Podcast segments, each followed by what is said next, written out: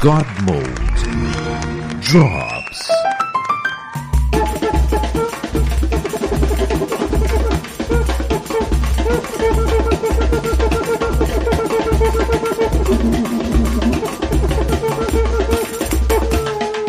Mas fala galera, está começando um God Mode Drops, que semana passada não teve. God Mode semana passada foi deixado em mãos incompetentes, tipo a minha. Pita entrou em coma alcoólico, o Chuvisco entrou em coma trabalhístico. E tava eu e o Rafael aqui tentando fazer a parada sem o Thiago e foi em vão, porque. A gente precisa do Thiago, é a maior prova é, de que a gente não tem nenhuma capacidade. Não, Em teoria deveria ser fácil, mas sabe como é que é? O mundo, como é que é? O planeta gira, ah, cagada. Bom, então vamos fazer o drop que a gente deveria ter feito semana passada. Vamos falar de joguinhos, podemos falar de filmes, de série, o que for. Assunto é que não falta. Joguei, jo- joguei coisa nova, jogamos coisa nova, assistimos coisas novas, né? Se tu tá falando, né? Se tu tava falando. Ah, Pita, você tem uma história maravilhosa pra contar de Não tem nada demais. peixe da cara. Eu fui pra uma festa, bebi, fiquei mal, dia seguinte eu não conseguia nem raciocinar, afim. É, não vai ser muito legal. Não vai ter absolutamente nada de novo, mas vamos lá, né? Isso aí, porra. É, deixa eu botar o chat de vocês na janela separada, senão me cafunda as coisas aqui. Papai pro chat. É, é, é. Bom, já falei quem tá presente? Não, esqueci, né? Presente tá o Pita. Isso aí. Presente tá o Rafael. Aqui. Não está com a câmera ligada, mas tudo Ah, bem. Foda-se. É, foda-se. Medo botar que alguém foda. É. Presente tá o Thiago. E o Godmode só dá certo quando dá errado. É isso aí. Puta. Ah, isso é a maior verdade que eu ouvi em muito tempo. E eu, Paulo Antunes, e toda vez que uma live der errado, eu vou deixar ela no ar, porque ela vai ser monetizada ainda assim. Porque foda-se. Que é, né? Eu não tenho vergonha, eu vou deixar vocês vendo a cara de tais da gente tentando falar e não, e não saindo áudio. Maluco, a galera Quando ouvindo, sai o áudio, sai pagando pra continuar ouvindo aquela merda, cara. É, não, o pessoal Não, tava é, dando galera. dinheiro na parada que tava falhando. Caralho. Parabéns. Não, falando em dinheiro, muita Cassiano Rupert deu dinheiro na outra live que acabou agora ainda há pouco, porque faltou luz na minha casa a gente não falou nada. Isso porque eu falei, não vai Obrigado, dar nada de errado. É a luz do Thiago acabou na Aliás, para, para de falar isso, Paulo, por favor. É, fica quieto. Fica quieto, não fala essas coisas mais, não. A boca podre, né, cara? Porra, maluco. E aí, amiguinhos, como é que vocês estão? Foram duas semanas, na verdade, né? Não foi uma só. Intensas, Que- são bem intensas. O que, que vocês andam fazendo pra se divertir? Eu tô aqui ainda enfiado no The Division, jogando a expansão. Já, eu tô transmitindo quando eu, me- eu tô ouvindo a minha voz saindo de alguém. Não é do Quem será? É difícil. Não. Não foi? Pois é, também tô achando estranho. É, pois é, mas tudo bem. Aqui não tem nada disso rolando. Infinity. É, tô transmitindo quando eu lembro de transmitir, né? Não vai ser sempre. É O Warlords of New York, a expansão nova do The Division 2, que leva a gente de volta pro mapa de Nova York, só que dessa vez no verão. Então não é mais aquele inverno bonitinho do primeiro. É, tá jogando também, né, Rafa? Ou não? Pegou essa? Não, isso, cara, eu não podemos comprar nada, cara. Você não tá entendendo. É, o The Division, aquela parada que a Ubisoft fez funcionou comigo, né? Que ela fisgou a galera que, ah, não vou comprar, não sei o quê. Aí, pronto, 4 dólares. Você vai comprar agora? Tipo, 10 reais, Ah, vai. porra. Aí, porra, 10 reais. Foda. vou lá, porra. Aí o jogo básico é legalzinho, te permite jogar sozinho. Ainda tá esse valor? Não, É. acabou, acabou essa Porque promoção. eu tenho que lá. admitir que, tempo. assim, eu, eu não comprei só porque, assim... Aliás, isso é uma novidade aqui pro God Mode. Meu PS4 tá miando. Ih, Ah, porra. É, eu, eu nunca ouvi falar no problema que ele tá apresentando aqui, mas deu pra, pra ver no dia que meu primo tava aqui, a gente tava tentando jogar Sonic Mania. Ele tá desligando sozinho. Caralho. Ele simplesmente pega, puf, desliga, sem Não dar nem tchau. Não, ele Só desliga como se alguém tivesse ficado. O problema é similar ao problema de muitos PS4 dessa mesma. desse mesmo é, modelo, O que é o lance lá de ficar tentando cuspir o CD. Ah. Sabe? Que ele fica fazendo aqui pi, pi, pi, pi, e aí tenta cuspir o CD. Uhum. É, é parecido. A impressão que dá é que alguém botou o dedo no botão de power e segurou pra tentar desligar ele na marra, sabe qual é? E aí eu não sei. Aí eu tava tentando jogar Cara, ele no outro dia, botei aqui, ele ficou dessa merda, pensei, ah, foda-se. Já não tava muito afim de jogar videogame mesmo, que se foda. Aí desliguei. Não, depois que eu descobri que o PS4 tava tendo o mesmo problema que o PS3 tinha antigamente, que aconteceu com o meu, Não é, mas esse problema aqui, é, eu nunca ouvi falar desse problema no PS3 não, cara. cara, foi, mas foi de muito PS3 que morreu com isso, cara. Que era é o problema solda e quanto mais antigo o modelo do PS3, pior era. Tá, tudo bem, mas o problema do meu, mais uma vez, não é nada interno. O problema do meu é aquele problema lá do botão, do botão de touch. Ah, tá. Entendeu? Ele desliga, ele faz exatamente Ah, o botão. então, Ele, ele só desliga o e ele ainda desliga, e aí quando eu ligo de novo, ele liga normal, como se eu, se eu tivesse realmente desligado ele no botão, sacou? Aham. Eu não entendo Ah, muito bem menos mal, por que menos ele mal, que pelo fazendo menos deve isso. É, trocar. mas é deve- ruim, deve- né? É, pelo menos deve ser trocar só aquela, aquela parte da frente que é barato tu acha tranquilo, sabe? Eu tenho vontade de abrir e desativar essa merda. Aham. É, tipo, pegar os botões e jogar no lixo, assim, os foda. PS4, Aí o PS3, aí o PS4 liga, procura os botões, não acha, né? Dá erro, pronto, aí morreu a máquina porque não tem botão. É, foda-se. O PS5 tá chegando, É, foda-se. né? Foda-se. É, e, e esse aqui, eu vou ter uma ideia, é, o meu, assim, a minha cama fica aqui e o PS4 fica ali. Tá dando até pra ver ele mais ou menos, ó, tá aqui, ó. Uhum. E aí, é, é foda porque ele fica fazendo barulho no meio da madrugada, cara. Eu tirei ele da tomada, porque é aquele pipipi que ele faz quando tá tentando ejetar e não tem CD, ele faz isso Quantos- no meio da madrugada. Vai tomar no Quantos cu, anos, tá? quantos anos tem sua criança mesmo? Ah, isso aí é antigo, né? O modelo, primeiro modelo, né? É, Paulo, a gente comprou junto. Quando foi? Foi 2014 ou 15, né? 2014, eu acho. É, é isso aí. É, a nova 2014. geração. É, pois é. Cara, eu tenho. Agora, agora que eu tô Pô, aqui. tem eu tenho seis quase- anos. É uma. Caralho. É, brother, é isso aí. A geração voou. Agora que eu tô aqui, eu tenho quase certeza que o, a caveira de burro que tinha na minha, na minha casa no Rio, eu tenho quase certeza que se chama parte elétrica. Aquela parte elétrica Rapaz. bonita, que ainda é alimentado pela Light, que não tem consistência nenhuma, né? Essa coisa bonita. Cara, porque eu tô aqui há mais de três anos com os mesmos consoles. É console, o meu PS4 é o PS4 velho, que eu já comprei usado. O Xbox One é que eu comprei novo, mas é o S, modelozinho básico também. Tô há mais de três anos com eles aqui, tranquilo, não deram um piripaque sequer. né? No máximo dá alguma coisa de software no, no, no Xbox que trava algum programinha, aqui, tu vai lá e reinicia o Xbox e tá tranquilo de novo. Mas, cara, não tive mais problema nenhum com o videogame desde que eu me mudei pra cá. Certeza absoluta que a pa... Além, da, além de não poder confiar na Light, a parte elétrica da minha casa no Rio foi feita muito nas coxas, cara. Mas muito nas coxas. Lá eu tinha que contar o no break. Não era nem, não era nem estabilizador. Tinha que ser no break pra não dar merda. Vamos convir que estabilizador não serve porra nenhuma, né, cara? Bota, É, bota, é. bota a Eu- régua eu- daquela de... Eu já Exato, de- bota, um, bota um T, bota uma porra de um, daquele que tem é um melhor que- fusívelzinho que É. já foi melhor. Eu já cansei de falar aqui que eu tive um no break, um daqueles gigantescos mesmo que aguenta qualquer porrada que salvou a vida dos meus consoles porque ele tomou um raio por eles. No, na, S- na SK8 tinha um no break que gritava. Ah, eu falei, Era o meu. assustador meu- aquela porra, meu porque faltava luz ou dava um pique de luz e a parada fazia um barulho, fazia. "Ah, ah", Assim, caralho, maluco, você tava trabalhando de headphone, tu escutava, parecia que tinha uma criança no esfaqueado do seu É, lado. tipo, é a torre de Chernobyl derretendo, né, cara? Tá Caralho, lá, é, né? meu irmão, tudo tem um limite, né, de intensidade. Cara, né? eu sou, eu sou a pessoa que, que, eu, que eu choro vendo filme de robô. Eu consegui, eu consegui ficar triste com o meu no break, porque eu tive que deixar ele ligado Chorou, até acabar, até acabar a energia dele e ele morrer. Aí eu tive que tirar Nossa, tomada e esperar, porque eu acho que o botão de desligar não tava funcionando, porque ele tava preso lá. Eu tive que deixar ele berrando até acabar a energia dele, mas foi tão triste que ele ficava lá. E você, Tipo, você ajuda, acompanhou assim. ele até o momento fatídico em que ele deixou É, o nosso tipo- plano existencial. Foi tipo deixar o cachorro morrer, vai merda, cara. Nossa, que comparação maldita. Mas é que ele tinha acabado de salvar meus dois consoles, Pedro. Eu tava com. Ele era um herói, né, cara? Porra. Enterrou ele no jardim com honra. É, Paulo pegou ele, botou numa boia de piscina e tacou fogo, né? Falou, agora você vai pro Valhalla, né? é, Por favor. ser um herói, morrer em batalha, mano. Vai pro Valhalla. Pra ficar no ciclo eterno de tomar raio na lata e salvar as pessoas. Ai, caralho. Bom, não tem muito o que falar dessa expansão, né? É, agora você tinha nível até 30, agora você tem até 40. É, cara, o, o foda desses shooters looters é que é tanto número que eu não sei mais o que fazer. Eu, quando vou escolher uma arma nova, uma armadura nova, assim, aqui, aqui que tem um número maior, a setinha tá verde dizendo Ou que é seja, alto, o seu problema não é, o seu problema não é com com multiplayer, o seu problema é com matemática. Meu problema com burocracia. É que é muita, é muito stats que eu vou assim, cara, eu não sei o que vai ser melhor pra mim. Eu vou naquilo que tem um número maior que dá mais dano, entendeu? Eu não fico fazendo esse malabarismo. Eu vejo esses vídeos do pessoal que é realmente viciado nesses jogos e vive fazendo streaming e discutindo isso online. Cara, nego gasta um vídeo inteiro falando de stats de arma e tu assim.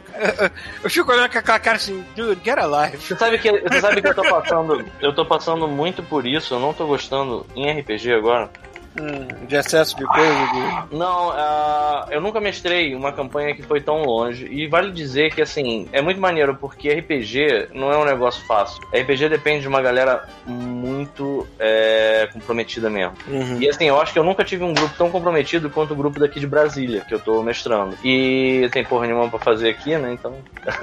a galera, né, vê um RPG e fica louco. Sacanagem. Mas enfim, aí a galera chegou nível 7 e eles estão começando, eles começaram, assim, é o meu ponto de vista, eu não me divirto desse jeito, sabe? É, mas eles começaram muito true, muito criando os personagens e, e fazendo o background deles e decidindo como é que é. E agora eu noto que tem um caminho, assim, meio de fazer um personagem OP, sabe? Então, por exemplo, a galera OP? deu uma. É, overpower. Overpower, ah, tá. É, a galera foi dar uma, umas pesquisadas em YouTube e tal, pra, tipo, ver combos. E aí, quase todos os personagens do, do grupo, assim, três personagens de seis pessoas que jogam, pegaram uma classe de fighter só pra pegar Action Surge. Que, você sabe, você, você tá jogando quinta edição uhum. também, não tá, Paulo? Você sabe como é que funciona. Então, só pra pegar Action Surge. E aí, enfim, eles todos estão com uma porrada de ação agora, uma porrada de. de, de... Ah, eu, eu não sei, cara. Eu, eu fiquei um tempo pensando, é, literalmente, em impedir os caras de fazerem multiclass com a desculpa de que eles tinham que ter uma, uma desculpa narrativa para estar tá mudando de classe. Mas ao mesmo tempo, assim, eu acho que cada pessoa se diverte de um jeito. Tem gente que se diverte tacando um milhão de dados na mesa, né? Na hora de fazer um ataque. Uhum. Paciência, sabe? Tipo, se a pessoa se diverte desse jeito, não sou eu que vou tirar isso dela. E aí também, pra Fighter, cara, esse grupo tá entrando na porrada dia após dia. Se tem uma classe que faz sentido eles estarem pegando a fighter. Né? Tinha um fighter no grupo. Um só, tá. É, mas é, ele, pegou, meu... ele pegou aquela. É um anão e ele pegou aquela categoria de Battle Master. E é, é maneiraço, porque ele é como se fosse um general mesmo no ponto que ele tá. Ele troca a ação dele por, pela ação, por exemplo, do, do Ranger, que ele tem um Oathbow e ele dá dano pra caralho, entendeu? Então, assim, o cara, ele fez um fight fighter muito diferente de qualquer coisa que eu já vi, sabe? E é. Eu achei super original, e é um fighter, sabe? E acaba que ele tá sendo o personagem menos fighter, você entende o que eu tô querendo dizer? Do que os uhum. outros que vão, porra, tem um paladino lá que ele pega, sei lá, cara, um saco de dados e vira assim em cima da mesa, sabe? Tipo, tem horas que eu nem conto, eu falo, foda-se, conseguiu. Ou eu, eu falo assim, nem vou contar que se dane, não conseguiu. Qual é a frequência que tu tá jogando aí? Uma vez pelo menos por semana. Às vezes a gente faz duas vezes. Você tá com bem mais do que eu. Eu tô jogando uma vez a cada 15 dias, mas é bem, é bem constante mesmo. É muito. O chuvisco Não, entrou no chat. Porra, chuvisco é pra entrar aqui, caralho. Enfim, é... eu tô jogando a cada duas semanas, o pessoal é bem consistente mesmo. Já tem. Como é que é o, como é que é o tá grupo? Tá marcado. Como é que é o teu grupo? O grupo, deixa eu me lembrar.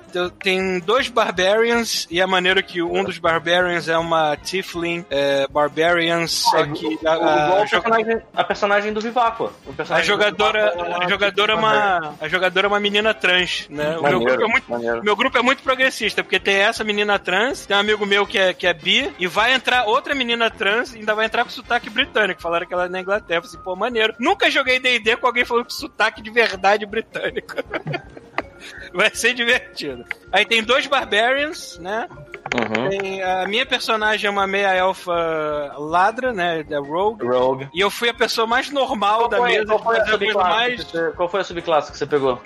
A subclasse, eu não me lembro. Eu, foi Rogue, foi Tiff mesmo, foi bem. Não, é, é assim, depois. Eu não sei se você já passou do nível 2 ou 3, mas aí. Não, já, já é. é. E aí você pega a subclasse. Você pode pegar, por exemplo, assassino, você pode pegar. Não, eu peguei Tiff mesmo, que é mais. Ah, tá, básico, que é mais, mais básico, tá. E ela é, ela é bem Lara Croft, porque ela tem background em arqueologia e eu fui botando cada vez mais coisa voltada pra Dungeoneering. Então, e agora que ela tá no. Não sei se o nível que ela tá agora, mas eu peguei Dungeon Dwelver, ou seja, eu rerolo. Sempre que eu vou cair numa armadilha, alguma coisa, eu, eu jogo com vantagem. Joga assim, de novo. Porque, é porque eu me sinto em casa dentro de uma dungeon. É, é engraçado, eu lembrava disso diferente. Tem, aí tem um bardo e tem. E, e esse amigo meu que é, que é Bia, ele, ele é. Ah, deixa eu tentar me lembrar da. é, Ele é Sorcerer, eu acho. Cara, eu me lembro Eu, agora. eu acho, eu, assim, Enfim. sério, esse, esse, esse, a, a quinta edição tem umas paradas tão legais em termos de personagem. Você falou agora assim, eu não lembro. Cara, o, o clérigo do meu grupo, ou quer dizer, não é clérigo, tudo bem, deixa eu, deixa eu reformular. O healer do meu grupo é o bardo. É um bardo, é um bardo halfling. E aí ele não cura as pessoas na hora. Ele até tem um monte de coisa de, de buffar as pessoas no meio do jogo.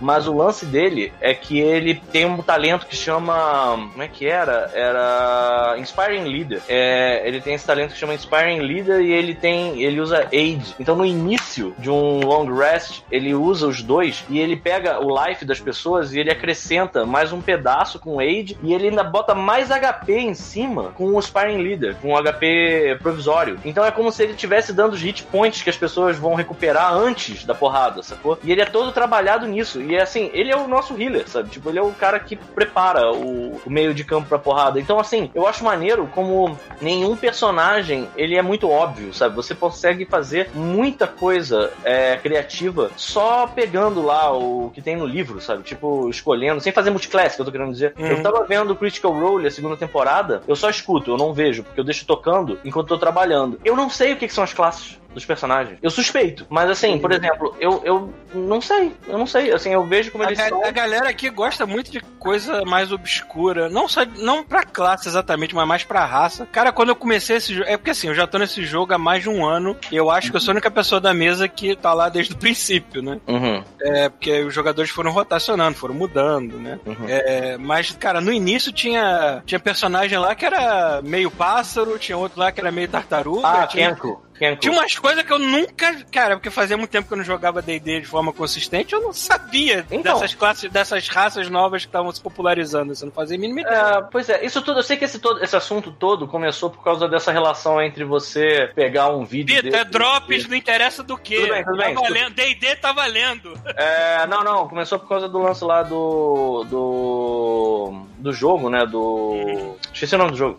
O que eu tô jogando. Division, Division. É o Division. Division. No lance do Division dele. dele. da galera ficar pegando os buffs e, e vendo ah, os, É.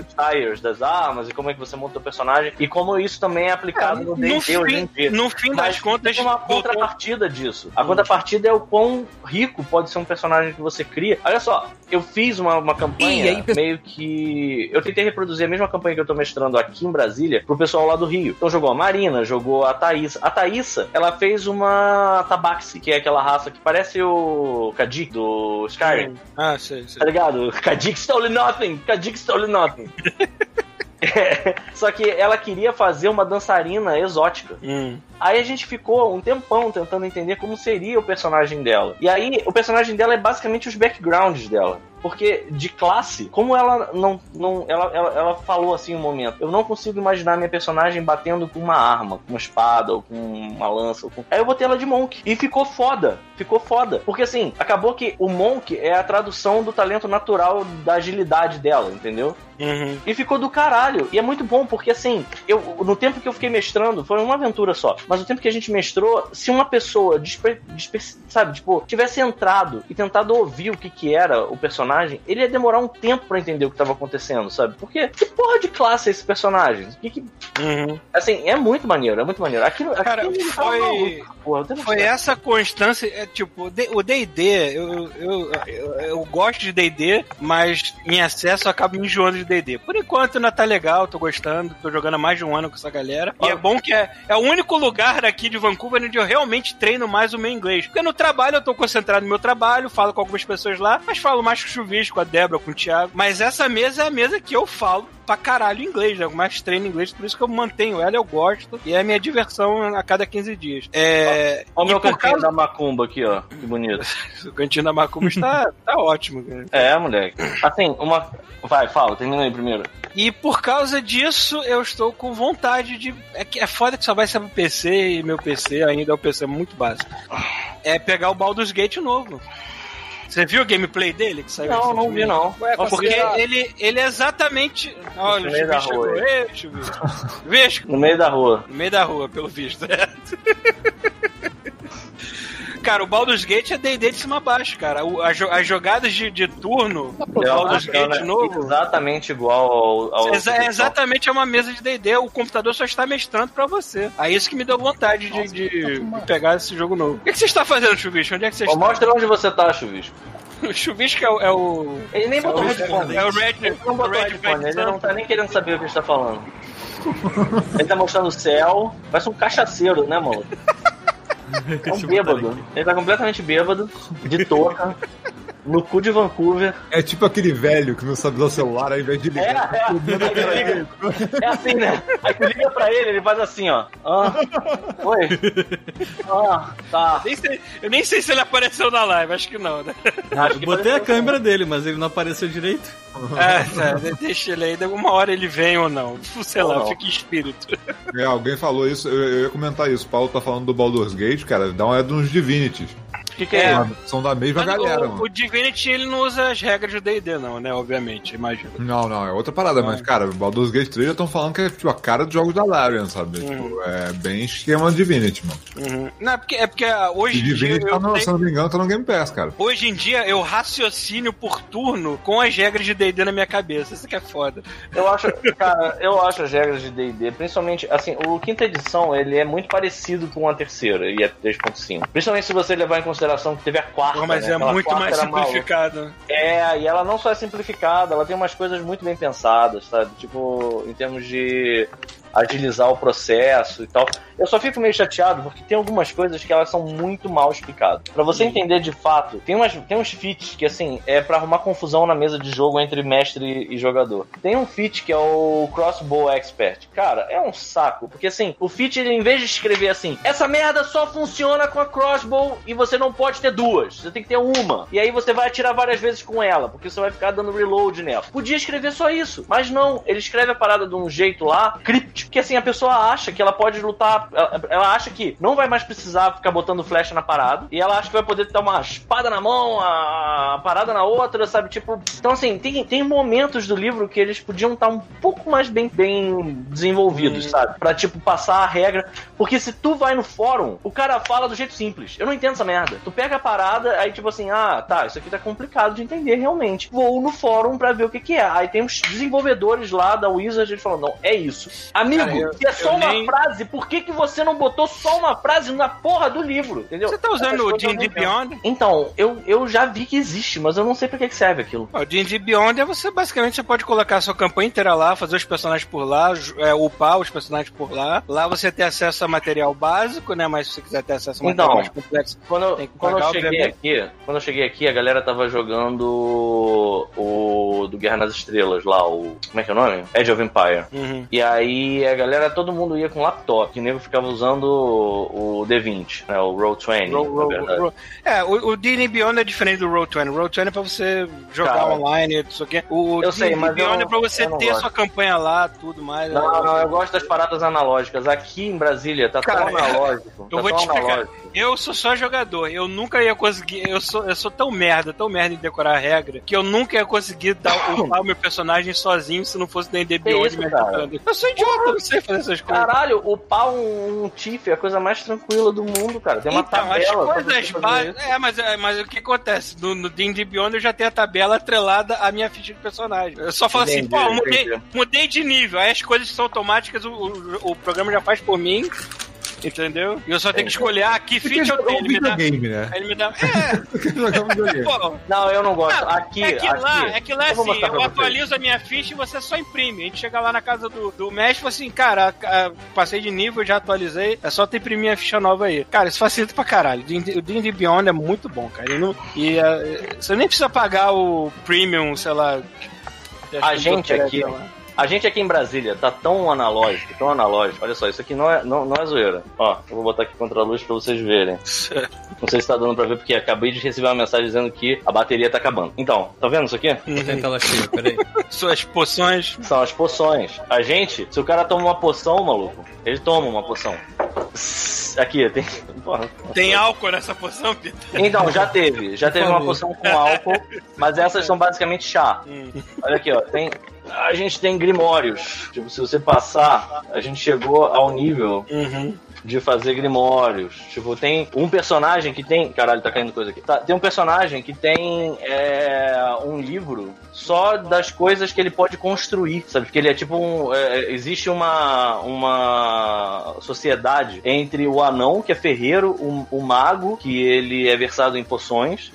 E o Ranger, porque eles são tipo caçadores de dragão, né? É uma Hum. campanha muito baseada, que eu tô mostrando, é muito é, inspirada em Dragonlance do segunda edição. Então, é, e aí eles estão, eles fizeram um catálogo de todos os itens que eles já conseguiram construir, o tempo de duração, a quantidade de ouro que eles precisam, os componentes que eles precisam, cara. E isso tá sendo legal, sabe? E assim, isso meio que foi uma quando é, ia começar a campanha, a galera falou que queria usar o Roll20, eu não deixei, eu quis que fosse analógico, sabe? E assim, foi uma excelente é, decisão. Cara, mas eu tô falando, o, o não, Roll20 é outra coisa. Roll20, Tô falando, eu o D&D sei. Beyond não vai substituir a sua parte analógica, é só pra facilitar a vida na hora de mexer em regras, essas coisas, na ficha. No D&D Beyond não vai... Você não vai botar uma tela na sua frente com o D&D Beyond aberta. Isso é isso que você quer saber. É, pois é, pois é. Mas assim, a parte de ser analógico foi Eu tô um tentando negócio- achar uma. Eu tô tentando achar uma foto aqui da, da, da nossa mesa, porque o, o Lauren, que é o nosso DM, ele. Cara, é muito coisa de nerd. Ele, ele é literal, ele mora num basement apertado, cercado de mapas e bonequinho de DD. Miniaturas Porra, de D&D. maneiro, hein? Cercado. É, um, então, é, um, é um objetivo de vida. e ele fez um aparato lá que ele é, falou com o amigo dele, o amigo dele instalou tipo uma TV de LCD que ele deixa deitado na mesa pra ele fazer os mapas de modo virtual, né? Bota o mapa ali e você bota os bonequinhos, suas, suas miniaturas em cima do, da TV. E o mapa se mexe lá quando tem que mexer, né? Uhum. É muito irado. Agora tô tentando achar uma foto aqui mais recente com a TV, não tô achando. Depois eu, quando achar eu boto lá. É, a gente aqui, eu queria ter, eu fico vendo o, o nosso ouvinte saudoso de, de, de comer um hambúrguer em São Paulo com ele, Bruno Rocha Leão. Hum. Ele mora aí também, né? Ele mora em Montreal. Não, Montreal não, ele mora. Eu não lembro. Agora eu não tenho certeza se ele mora em Montreal ou Ottawa. Não tenho certeza. Mas ele mora no Canadá e ele tava mostrando. Provavelmente. ne- Ele provavelmente mora, nem ele mora outro. fala inglês. Fala, fala. Se, se onde ele mora fala inglês, tem que, ser- tem que ser ou, ou Ottawa ou então Toronto, sei lá. Ah, é Ottawa. Eu acho que você fala Ottawa, não, não sei. Não tenho Eu certeza. preciso pegar o carregador do meu, do meu computador, porque senão vai dar ruim. Só um instante. Transcoisa. É, enquanto Pita vai lá, alguém quer falar mais de alguma coisa? Não, peraí, peraí, peraí, peraí, peraí. Tem Ah, coisa- já pegou. Já peguei, já pegou. Já pegou, já pegou, já pegou. Já pegou. Então, é que na verdade estava aqui dentro e eu não, não Isso aí, o que, que, tá, que que tá passando na sua TV, Pita? É um, é um dos melhores desenhos do Gundam, chama December Ah, um Sky. Ganda, um Ganda moderno. É, ele é moderno, mas ele aborda a guerra, a guerra de um ano, que é da época do desenho animado dos anos 70. Uhum. Enfim, é muito bom, é muito bom. Veja. É que eu olhei o cara assim, eu achei que o cabelo dele é, fosse muito parecido com o Spike. Ele parece muito com o personagem do Trigon, né? Não, o Spike é do Cowboy Bebop, porra. Spike? Ah, tá, tá, tá. Não, mas é porque tem um personagem que parece com o do Trigun também. O Ricardo Fontana está me perguntando se. É, eu já tinha lido, Ricardo, foi mal, que tá- a gente estava ocupado falando. Se eu vou jogar o Yakuza Zero. Cara, eu acabei de baixar. Eu sei que tá lá no Game Pass, acabei de baixar, depois eu abro pra ver qual é. Esse é um que eu sempre Porque tenho vontade o- de jogar, o mas que eu, eu- nunca consigo. É, o que eu mais joguei do Yakuza foi o primeiro, na- ainda na época do Isso, PS2, PS2. E, peguei, e peguei recentemente o remaster dele aí que saiu pra jogar mais um pouquinho. Deixa eu só não deixar morrer, foi mal. Manda lá, É, vai, fala. Eu sei que isso foi uma pergunta do ouvinte, a gente eu vai voltar pra isso porque eu também tava afim de jogar esse jogo, embora tenha sido idêntico a você, eu tenha jogado só o do PS2, Piratovas, e eu gostei dele, mas eu não consegui zerar. Mas voltando lá, o Bruno, o Bruno Rocha Leão, ele tem um grupo de RPG, ele, ele tem uma aquelas aquelas miniaturas em módulo pra fazer os cenários, sabe qual é? Uhum. Eu acho irado, cara, eu acho irado. Eu queria muito que aqui tivesse algum lugar que vendesse essas coisas. Eu fui pra São Paulo, ah, recente foi quando eu fiquei bêbado na merda. É, eu tinha ido pra São Paulo, eu tava até procurando uma loja especializada em RPG, mas lá, hoje em dia aqui no Brasil, o máximo que você consegue encontrar é lojas especializadas em board games. A gente, por exemplo, usa aqui é pra fazer, por exemplo, as miniaturas. Miniatura aqui é um absurdo, tu não consegue, cara. Assim, ou ela é uma merda, sabe aquelas, aquelas miniaturas escrotas de chumbo que nem em pé ficam, você solta ela lá, pô, cai de cara. Que é toda torta, toda fodida, aquele mago que segura parece uma piroca, assim, sabe? Tipo, a espada, a espada do cara parece a espada do, sei lá, cara, do, do Chapolin. É, é, é, só que são uma merda. Então o que a gente fez aqui foi comprar um board game chamado Arcadia Quest, que tem muita miniatura dentro. E aí a gente usa o- as miniaturas de Arcadia Quest no, no jogo, porque aqui é muito precário. E aí eu fico vendo o que ele bota lá, os jogos dele, porra, maneiraço, cara. Eu queria ter umas paradas assim aqui no, no, no PTBR também, ia ser muito bom. É, cara, porque aqui tu entrar numa loja de jogos e ter tudo é muito fácil, assim. Mas vamos lá, vamos falar do Yakuza. Eu, nem- eu- eu não joguei nada do zero, só baixei. Acabou eu de jogou, no né, Pass. Rafael? Não, eu joguei o que eu joguei foi o 3 e uma parte do 4 no PS3, cara. Agora dessa, da, agora dessa geração não joguei nenhum, não. Eu vou começar com esse aí. Mas eu joguei uma parada que tem tudo a ver com esse jogo, cara. Rapidinho, uma coisa que me, me. Só antes de entrar no jogo, é uma coisa que eu fico. É um meio que um entrave pra eu começar a jogar. Olha o personagem que parece o personagem do Trigun. Ah, tá. É, realmente, ele parece uma. É. É, mas enfim, que é, você depende de saber a história do 1, do 2 e do 3 pra jogar o 4, por exemplo. Porque eu Hum. peguei o 1 e o 1 tinha uma história interessante. Tinha uma história sobre uma menina que tava num orfanato. Era uma, uma parada interessante mesmo. Sim, tipo, como se Então, fosse um o 3, filme. o 3, a história é você nesse orfanato, você cuidando pra esse orfanato não ser derrubado, sacou? Pois é, mas aí, ou seja, você tem que saber a história. É, Olha, dos porque quando tu jogos. pega, porque quando tu pega, pelo menos quando eu pegava o 3, ou os outros devem ser a mesma coisa, cara. Você tem uma opção no menu que é um vídeo que é o resumo da história dos outros. Ah, entendi. Aí eu podia assistir o resumo da história do 1 e do 2 antes de jogar o 3, sacou? Entendi. Mas e aí, qual é o jogo que você tá jogando? Cara, assim, apareceu um alerta que assim, quem tem uma, o aplicativo do Game Pass, ele tem, ele avisa, fala, é, assim, ó, tá pra sair, os jogos tal, tal e tal estão pra sair do Game Pass. Então, ó, última chance, sacou? Uhum. Aí apareceu na lista Shenmue 1 e 2, cara. Eu falei, porra, essa é a hora, maluco. Cara, eu, eu tentei jogar Olha, o tu tá primeiro. jogando eu Shenmue. tava xingando tanto aquela câmera. eu falei assim, Vira pra lá, filha da porra! Cara, assim, Era outra dá, época, Paulo. dá pra entender, dá pra entender porque esse jogo explodiu a cabeça da galera na época, sacou? Mas Ah, é. puta merda, como envelheceu mal essa parada, cara. E foda, principalmente né, cara? você pega a parada de hoje, os caras não atualizaram o áudio dele, né, cara? Parece que o áudio Nem foi vão, né, gravado. cara? O áudio foi gravado num gramofone. cara. Não, cara, para pensar o seguinte, cara. Não, para pensar o seguinte, você tá, você tá saindo de um PlayStation 1 e de um Saturno, sacou? De um Super Nintendo, e você tá indo pra porra de um jogo, cara, que tem. É, o, o tempo no jogo passa e ele tem, tipo, sei lá, seis meses de rotina da cidade. Porque você isso é- joga dia a dia, sacou? Você tem. Todo mundo tem diálogo falado. Cara, você- para pensar, você tá saindo do PS1, cara. Sim, é verdade. Isso que é foda. Tipo, Você pode interagir com praticamente qualquer coisa. Pode olhar pros objetos, olhar, é, girar eles. Cara, isso não tinha, essa coisa não existia esse tipo de coisa. Ele é um Só daqueles jogos que merece todos os méritos pela novidade da época. Só Da que época. É possível você voltar hoje eu- Não, assim, eu tô jogando. Algum, o mesmo tesão, assim, por ele, né? Não, eu tô, eu tô jogando o primeiro, eu tô quase no final do primeiro, cara. Deve estar, assim, o primeiro eram três discos, né? Eu devo estar no que eu quero equivalente ao terceiro disco já. É, mas assim, cara, tem umas paradas que tu fala, que, pô, isso aqui, tu, tu olha e fala assim, o jogo tá feio, o áudio é uma merda, a jogabilidade é terrível, a câmera é uma bosta, sacou? Mas tu fala, pô,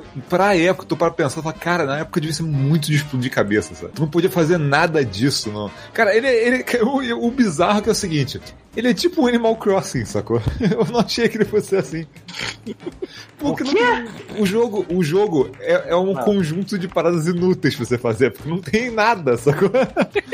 Cara, a história do jogo, tipo, cara, imagina que você tá jogando um jogo episódico, da Telltale, sei lá. Olha, Vamos supor que os caras o- fazem. o- Pera aí, v- v- vamos supor que os caras, os caras fazem um jogo da Telltale que tenha, sei lá, seis episódios. O Shenmue 1 é tipo, a- tipo a abertura do primeiro episódio, o que tem de história, sacou? Não tem nada no jogo. O jogo não tem nada. Cara, aí, a premissa do, do primeiro tem tanta cara de daqueles filmes, sei lá, aqueles filmes de artes marciais B, tipo American Ninja, alguma coisa assim, tipo, o cara que tem que vingar a morte do sensei, alguma coisa assim, cara, é muito, é muito Não, filme mas olha só. Não é isso, não. Mas isso não é problema, não, cara. Eu tô falando que eu acho estranho que, assim, é, é uma cidade que você tá vivendo nela e procurando pistas sobre o cara que matou teu pai na abertura do jogo, sacou? É, pai dele, me lembrei. que Não só Então, esse, esse meu pai. Cara, se eu fosse resumir agora, eu posso, numa frase, resumir a história do jogo inteiro, porque não acontece nada, sacou? Nada, nada. Você zerou? Eu tô no finzinho, cara. Eu tô no finzinho mesmo, assim. É, eu, eu eu tenho duas áreas no jogo. Tem a cidade onde você mora e tem as docas, né? Que tem os, os galpões e tal. O jogo é só nesses dois lugares, sacou? Uma coisa que eu fiquei bolado, por um jogo que tinha fama de ter a porradaria e tal, e de ter dado origem, jogo tipo... O Yakuza foi- meio que um, uma, um, um Sim, sim. Sim. Eu pensei, porra, tô esperando um jogo de porrada que tenha elementos de mundo aberto. É RPG. RPG, né? Cara, quase não tem porrada no jogo. É inacreditável, cara. O jogo é você falar com os personagens, depois falar com outro, depois falar com outro, depois falar com outro. Cara, tem uma hora que cara falou assim: não, vai nas docas e fala com o cara meio-dia. Aí eu tá, enrolei, aí até o dia, dormi, aí no dia seguinte falou, tá bom. Peguei- Aí tu vai até a pista, aí tu espera o horário do ônibus. Aí tu pega o ônibus, aí tu vai pras docas. Aí o cara fala, pô, beleza, amanhã eu tenho trabalho pra você. Isso Chega é aqui- diversão. Chega aqui meio-dia. Aí eu falei, porra, são meio-dia, vou ter que esperar até meio-dia no dia seguinte. Imagina Não se tem- fosse. Imagina se fosse no Brasil, tendo que trabalhar com horários de verdade. Não, cara, olha só, não tem, e não tem, tipo assim, fe- não tem assim como você acelerar o tempo, sacou? Então o cara, você olha o relógio, tipo, meio-dia, até meio-dia do dia seguinte, tem que, tem que rolar, sacou? O jogo não deixa você chegar em casa e dormir pra passar pro dia seguinte. Você só dorme a partir de certa hora, sacou? Aí, tipo, cara, eu olhei pro relógio e falei, puta que pariu. Aí eu voltei as docas inteiras. Aí pe- esperei no ponto de ônibus durante não sei quantos minutos. Aí passou o ônibus, eu peguei o ônibus, fui pra cidade. Caralho, Sim, teve, um jogo, Fiquei duas horas comprando gachapão pra matar tempo, sacou? teve um jogo recente que me fez enrolar também até chegar numa. Agora me esqueci qual foi. Acho que foi o. até o Gridfall, né? O Gridfall tava. Teve uma missão lá que, tipo, ah, vai encontrar o fulano lá no dia seguinte, à noite, não sei o quê. E fica um contador lá e assim, tá. Só que eu tenho esse lance de paranoia com o tempo e eu sou uma pessoa extremamente. Eu não vou dizer pontual, porque às vezes eu chego até cedo demais, porque isso é um dos sintomas de ansiedade. E é uma merda, eu fico puto. Eu tenho, é o meu trauma com o Sonic morrendo afogado. ele é. Ele se expande pra todos os jogos que tem um timer. Por mais idiota que seja esse timer. E no caso do Gridfall, a missão era: volta lá porque você vai ficar escondido num canto enquanto acontece uma transação lá, pra depois tu salvar a vida de um maluco. Se eu não tivesse lá na hora tal, o cara ia morrer, né? Cara, isso me deu uma ansiedade. Eu fiquei toda hora indo no menu de pausa pra ver quanto tempo falta, quanto tempo falta, quanto tempo. Cara, se eu tivesse. É que eu não tava com o Google Mini do Cara, meu tu lado. não vai conseguir falava jogar assim, Shemu nunca. não, não Nunca. vou. Eu fico com ansiedade com essas porra. Cara, eu falei, hoje em dia eu chego em casa, eu, eu peço pro Google, pro, pro Google Mini me avisar do- da- das coisas. Eu falo assim, me dá 10 minutos aí pra eu fazer minha batata frita aqui, o Google Mini. Ele vai me avisar. Quer se deixar na minha mão, cara? Porra, eu vou ficar assim, "Ah, que horas tem, que horas tem? Ah, merda. Não, mas basicamente o primeiro jogo, assim, é, tem esse lance que você tá procurando saber quem foi que. quem é suspeito de ter matado teu pai, sacou? Onde você pode ir pra achar o cara. E, cara, é isso. O jogo inteiro é isso. E quando, assim, parece que vai ter. Eu fico imaginando a agonia do cara jogando isso na época, cara. O jogo ia terminar, tipo assim, na hora que você quer que ele comece, sacou? Porque não acontece literalmente nada. E tudo que você faz é completamente inútil, entendeu? Colecionar gachapão não serve pra nada, colecionar fita não serve pra nada. Colecionar golpe no jogo também, tipo assim, o, o de combate é truncado pra caramba, é muito truncado, sacou? É, e, e é usado muito pouco, então você quase não treina ele direito, porque você tem, sei lá, cara, eu, eu tô terminando o jogo, eu devo ter tido nem meia dúzia de luta. tipo, é muito pouco, sabe? Então assim, é Vocês mais, acham- é mais Vocês negócio de- acham legal quando o jogo te dá coisas que, em termos práticos de pontuação, de nível, de não sei o que, não servem pra nada, mas dá uma, uma cor nova pro mundo? Vocês gostam disso ou vocês preferem algo mais direto ao ponto, funcional, tudo mais? Não, eu, Cara, assim, eu gosto, sabe, assim, o jogo às vezes eu acho que perde a mão. Sabe? Esse é o problema. É você fazer a pessoa. Por exemplo, poucos jogos me fizeram sentir mais imerso no, naquele universo quando, por exemplo, o Mass Effect 2. O Mass Effect 2 não tem área aberta. Ele tem alguns hubs de missão, no máximo. Mas fora isso, é... por que, que você se sente tão imerso em Mass Effect 2, por exemplo? Sabe? É por causa do, do diálogo, é por causa do jeito, é por causa do, da liberdade que o jogo te dá de escolher algumas coisas, sabe? A- a- Aí, assim, eu fico vendo, eu acho que eu concordo com o Rafael no sentido de que, pra época, isso não só deve ter sido incrível, como deve ter sido uma coisa assim, olha o que dá pra fazer, sabe? Olha como como essa mídia é uma mídia que pode expandir e virar um negócio muito foda é, mais à frente. Mas é, eu, eu, pelo que ele tá me falando, é o tipo da coisa que já foi, sabe? É, não... É porque você já viu isso de novo em jogos atualmente tá, tá- e tá Uhum. muito melhor, sacou? É uma parada que ficou pra trás. Exato, exato. É é bizarro, cara, e, é- e assim, é, o, o jogo e, e tudo envelheceu meio mal, né?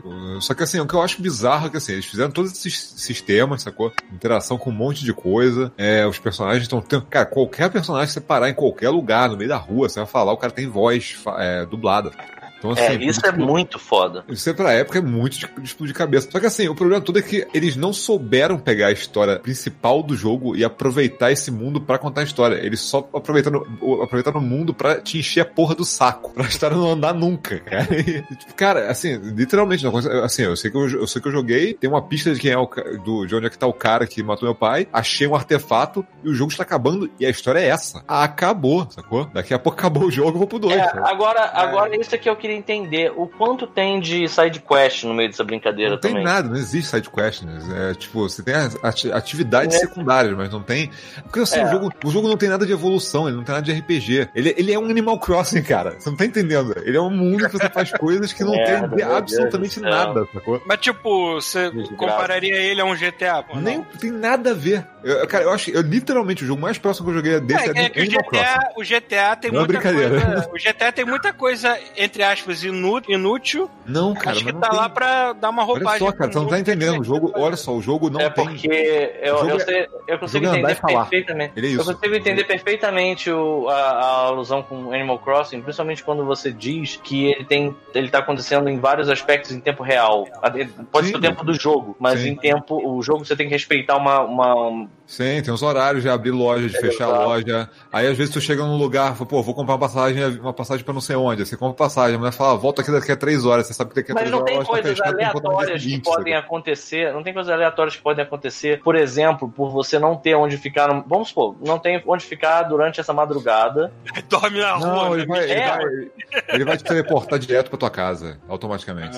Ah, Aí é ruim. Aí é ruim. dormir, sabe? Inclusive, isso é uma coisa que, assim, é, eles estão prometendo agora, vai sair o Persona é, 5 Royal, né? É, não é Royal, eu esqueci o nome. Acho Mas eles estão. Uma coisa que eles estão mudando é o lance de. Assim, a história do Persona 5 é ótima, o jogo é divertidíssimo. ah, mas, cara, é muito chato quando você pega um chunk gigante do capítulo e você meio que fica um Rails, você não pode fazer nada, você tem que ir pra, pra porra da sua cama porque o gato mandou, sacou? Então, assim. Olha só, pra ter uma ideia de quanto as paradas são realmente. Né? Qualquer, qualquer side, qualquer atividade paralela é inútil. Eu entrei numa loja tinha assim, tinha máquina de caça-níquel. Eu falei, pô, beleza. Então, assim, eu não achei nenhum trabalho pra fazer no jogo, nenhum jeito de ganhar dinheiro. O único jeito de ganhar dinheiro que eu achei no jogo foi você é, pegar um envelope que todo dia tua mãe lá bota no. no tua tia, sei lá, que nem lembro que personagem que é. Bota na, tia, não cara. lembro quem é, cara. Você é alguém. É, é, é alguém, tem uma mulher lá que ela deixa pra você o, o- o- uma diária, assim, né? Tipo, 500 ienes. Aí,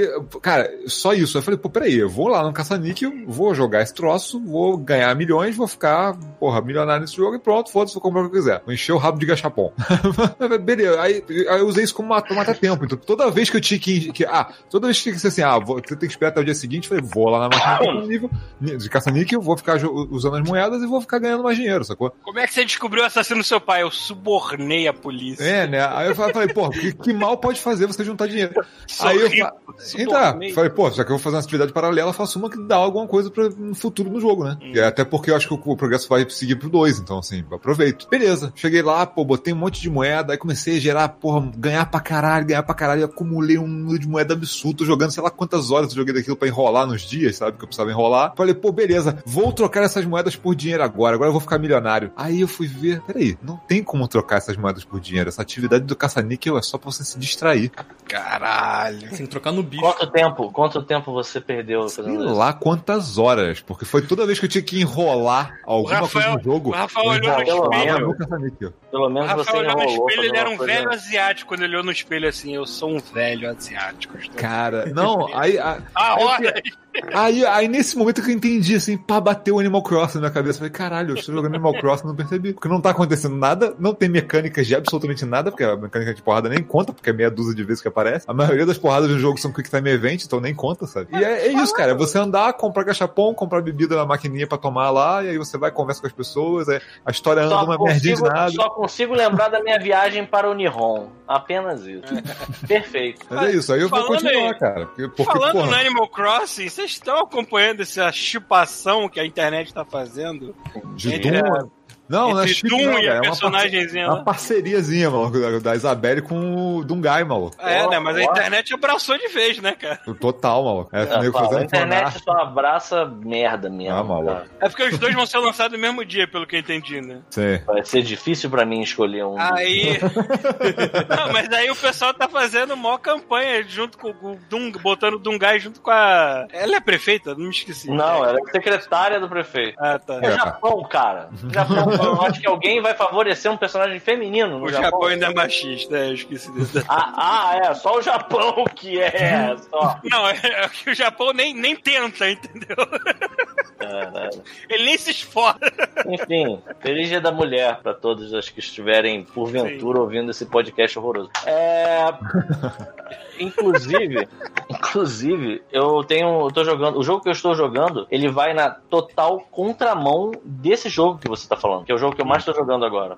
E Diga-se de passagem, mais tô jogando, tô jogando de vez em quando. Porque eu só jogo quando eu tô com meu primo lá na casa da minha tia, porque meu. Meu Switch tá lá. É. Cuphead. Eu estou Ah. jogando Cuphead pra duas pessoas. E é muito mais legal do que eu achei que ia ser. Assim, a mecânica É de um tu salvar o gostoso, brother. né? Não, não, ele não é tão caos assim, não, cara. Porque sabe o que, que- sabe o que, que é bizarro? Sabe o que, que gera o caos entre os dois pessoas que estão jogando? Às vezes é interessante você calcular onde você vai ficar com alguns inimigos que têm tiros teleguiados. É. O No máximo. não tiver ela, tomar na lata o que você não vai tomar. Sabe o que, que Então, eu acho que diminui? Mas eu não, eu fora não- isso, eu fora não isso, sei. Sabe onde o caos nasce? Porque Ah. o caos nasce do bem. E mesmo assim não é, não é uma parada que você fica chateado. Porque o caos nasce no desespero de tentar salvar a alma do seu amigo. Porque assim, quando o, ca- o teu, o teu, por exemplo, jogando com meu primo, o bonequinho dele É, começa a dormir, Caralho, eu tenho que ir lá salvar ele. sabe? Aí você faz um parkour maluco e tá, quando tu consegue. Assim, às vezes ainda dá tempo de fazer um yes, um high five e continuar dando porrada no bicho. É muito divertido, cara. Que jogo maldito, cara. Assim, coisa linda de Deus. Um dos melhores jogos que eu já joguei na vida, digo de passagem. ah, eu lembrei do Um dos negócio. jogos mais bonitos da nossa vida. É, eu lembrei do negócio. Nossa, é bom demais, cara. Deixa eu só abrir um parênteses, eu lembrei um negócio muito engraçado aqui, cara. Eles botaram uma diferença, porra, óbvia, né? Do Shenmue antigo pro novo, foi botaram, botaram conquista né, no jogo. Troféu e tal. Cara, tem um deles, sabe qual é, cara? Você, assim, se você começar o jogo, teu pai morreu e tal, você pode fazer o que você quiser no jogo. Você pode, inclusive, pegar o telefone e ligar pra polícia. Aí, tipo, ele te dá um achievement, tipo, porra, parabéns, né, cara? Bom senso, né? Tipo, porra, ao invés Bom de você- tentar se vingar do, do teu pai, tinha uma polícia, caralho. O cara acabou de Olha, morrer. Tá mais, tá mais legal do que The Division 2, que eu ganhei um achievement aqui só porque eu, eu fechei a porta de um carro encostado num cover. É, né? Aí eu fico olhando assim, é isso mesmo? Vocês estão jogando achievement fora dessa maneira, porra? Mas o Cuphead, voltando ao Cuphead. É. Não, mas é isso. O Cuphead a gente já falou aqui exaustão, mas ele é um jogo lindo. Ele, é, ele tem a trilha sonora, uma das melhores trilhas sonoras que eu já Cara, vi. quando os caras, os caras Assim, eles não, eles não não, só só- foram analógicos na arte, Não, não, não. do é jogo, tá, como na é música tá. também. Não só o jogo, ele é incrível, é, não só no sentido de que a música é muito boa, o esforço de ter pega uma big band pra fazer as Isso, músicas e, e caralho, assim, a, a banda é muito boa, cara. Puta que pariu, é, é- cara. Eu lembro quando, quando esse jogo, foi lançado, ele foi, ele foi adiado 50 vezes, sei lá. E a, o, o último, a última vez que eles adiaram o jogo foi porque eles acharam que a- o som do jogo não tava bom, eles regravaram tudo. É. Até samba esses filhos da puta fizeram. Não é samba. É samba É chorinho do ano samba, 30. é aquele samba, não é chorinho também. É lá, é aquela coisa samba Carmen- Miranda. Miranda. É, É, é. É o- É uma, é uma, é uma, é uma música tropical. É um Floral, floral, Floral Fury. Floral, Floral Fury. Fury. É. É muito Fácil, boa. é. E eu gosto muito. Assim, esse chefe é, é bem fácil, esse chefe, que é a, a Margaridona. Mas eu acho ele muito legal também, assim. Tipo, esse é um que tra- tra- tem umas paradas teleguiadas, mas ele fica quase uma dança. Porque dependendo do projétil que ele mande em você, você tem que estar posicionado de um jeito certo pra não foder teu amiguinho, entendeu? Cara, é muito foda esse jogo. É muito maneiro. E assim, eu tô começando a jogar agora ele com um pouco mais de cuidado. A vez que eu joguei. Estão Cara, em que plataforma? eu tô, PC? eu tô jogando no Switch, que é ótimo. Ah, tá, tá. Sim. Foi caralho, saiu o Switch, eu não sabia. Não. Sem sacanagem, Paulo. Ele é bonito no PC. E aí, você bota no Switch na TV, é igual. Mas quando você vai pra telinha, eu não sei se é porque fica pequeno, fica condensado. Cara, É, porque fica densidade. lindo demais aquilo. É um desenho animado, você vê o O granulado. Daniel, Cara, é o muito Daniel foda. falou samba de Zé Carioca e Pato Donald no Rio. É exatamente esse samba de É Zé Carioca e Pato.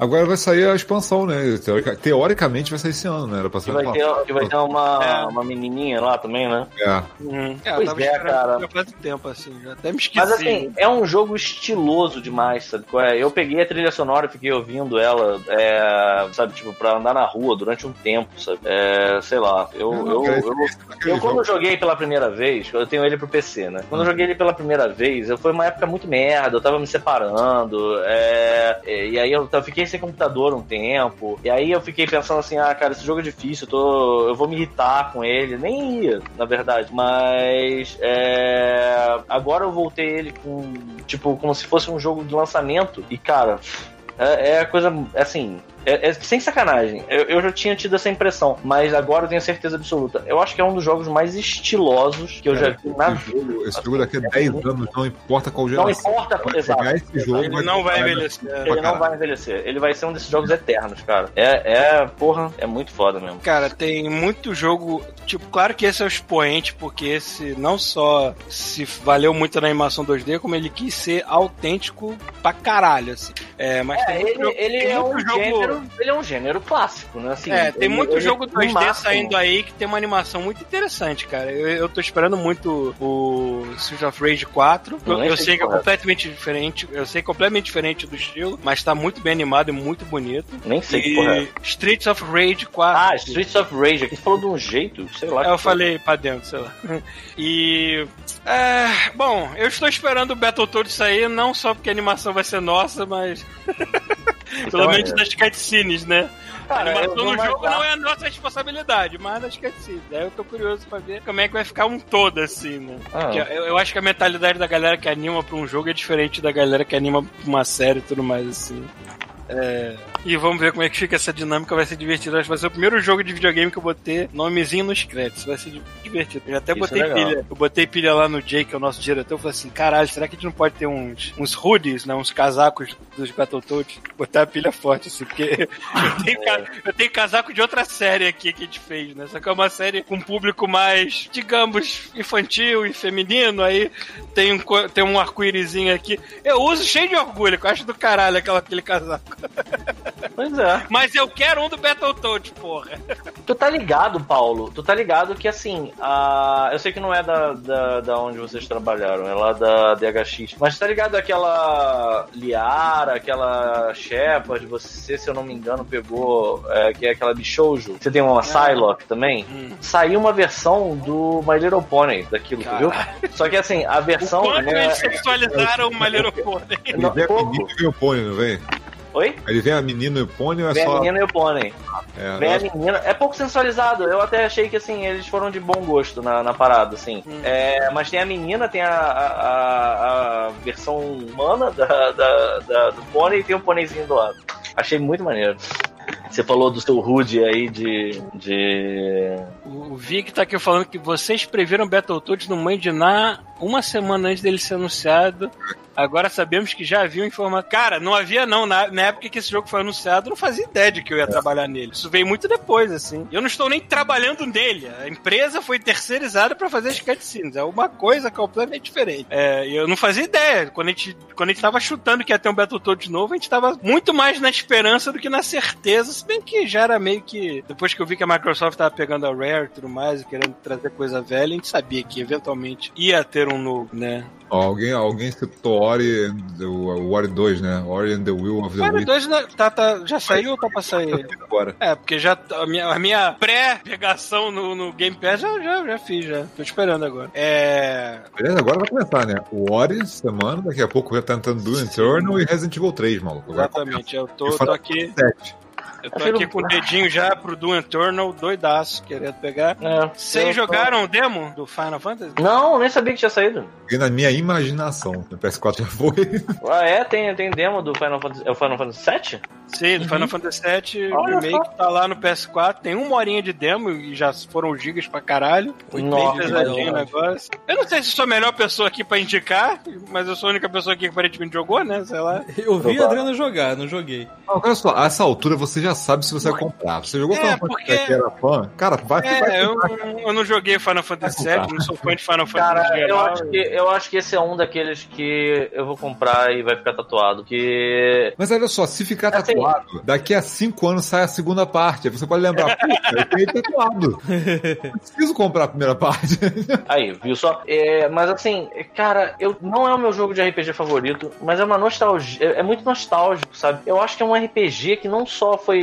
É, Eu tenho dificuldade de chamar gente aquilo pegou. de RPG, mas tudo bem. Muita gente jogou ele e muita gente comentava e trocava figurinhas sobre, sabe? Então, assim, eu não sei se for. Eu vou dar uma olhada nesse demo aí, mas. acho É assim, tá muito Pra bonito. galera, e- pra galera nova, por favor, só não upa aéreo, não. Sabe? É, bom, babaca, cara.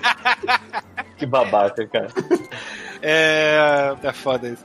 Eu tava jogando, ele é muito bonito e agora ele tá tendo combate em tempo real, ou seja, fi- fica menos chato pra encontros menores, né? Mas ele ainda tem a opção de você dar uma mega hiper câmera lenta pra poder escolher suas magias e tudo mais no meio de uma porrada mais séria. É, e é claro que o visual tá completamente diferente, porque é um remake, não é só um remaster nem nada assim, é, é completamente cinematográfico. Agora, que roteiro cafon! Como é que você pode falar do roteiro era, da pô. Fona se você tá vendo a primeira hora do jogo? Cara, É, mas eu tô ele- me ele é fiel ao nas original. falas, do jeito que eles se comunicam, do jeito que eles se expressam. Que os caras são terroristas? Tão cafona.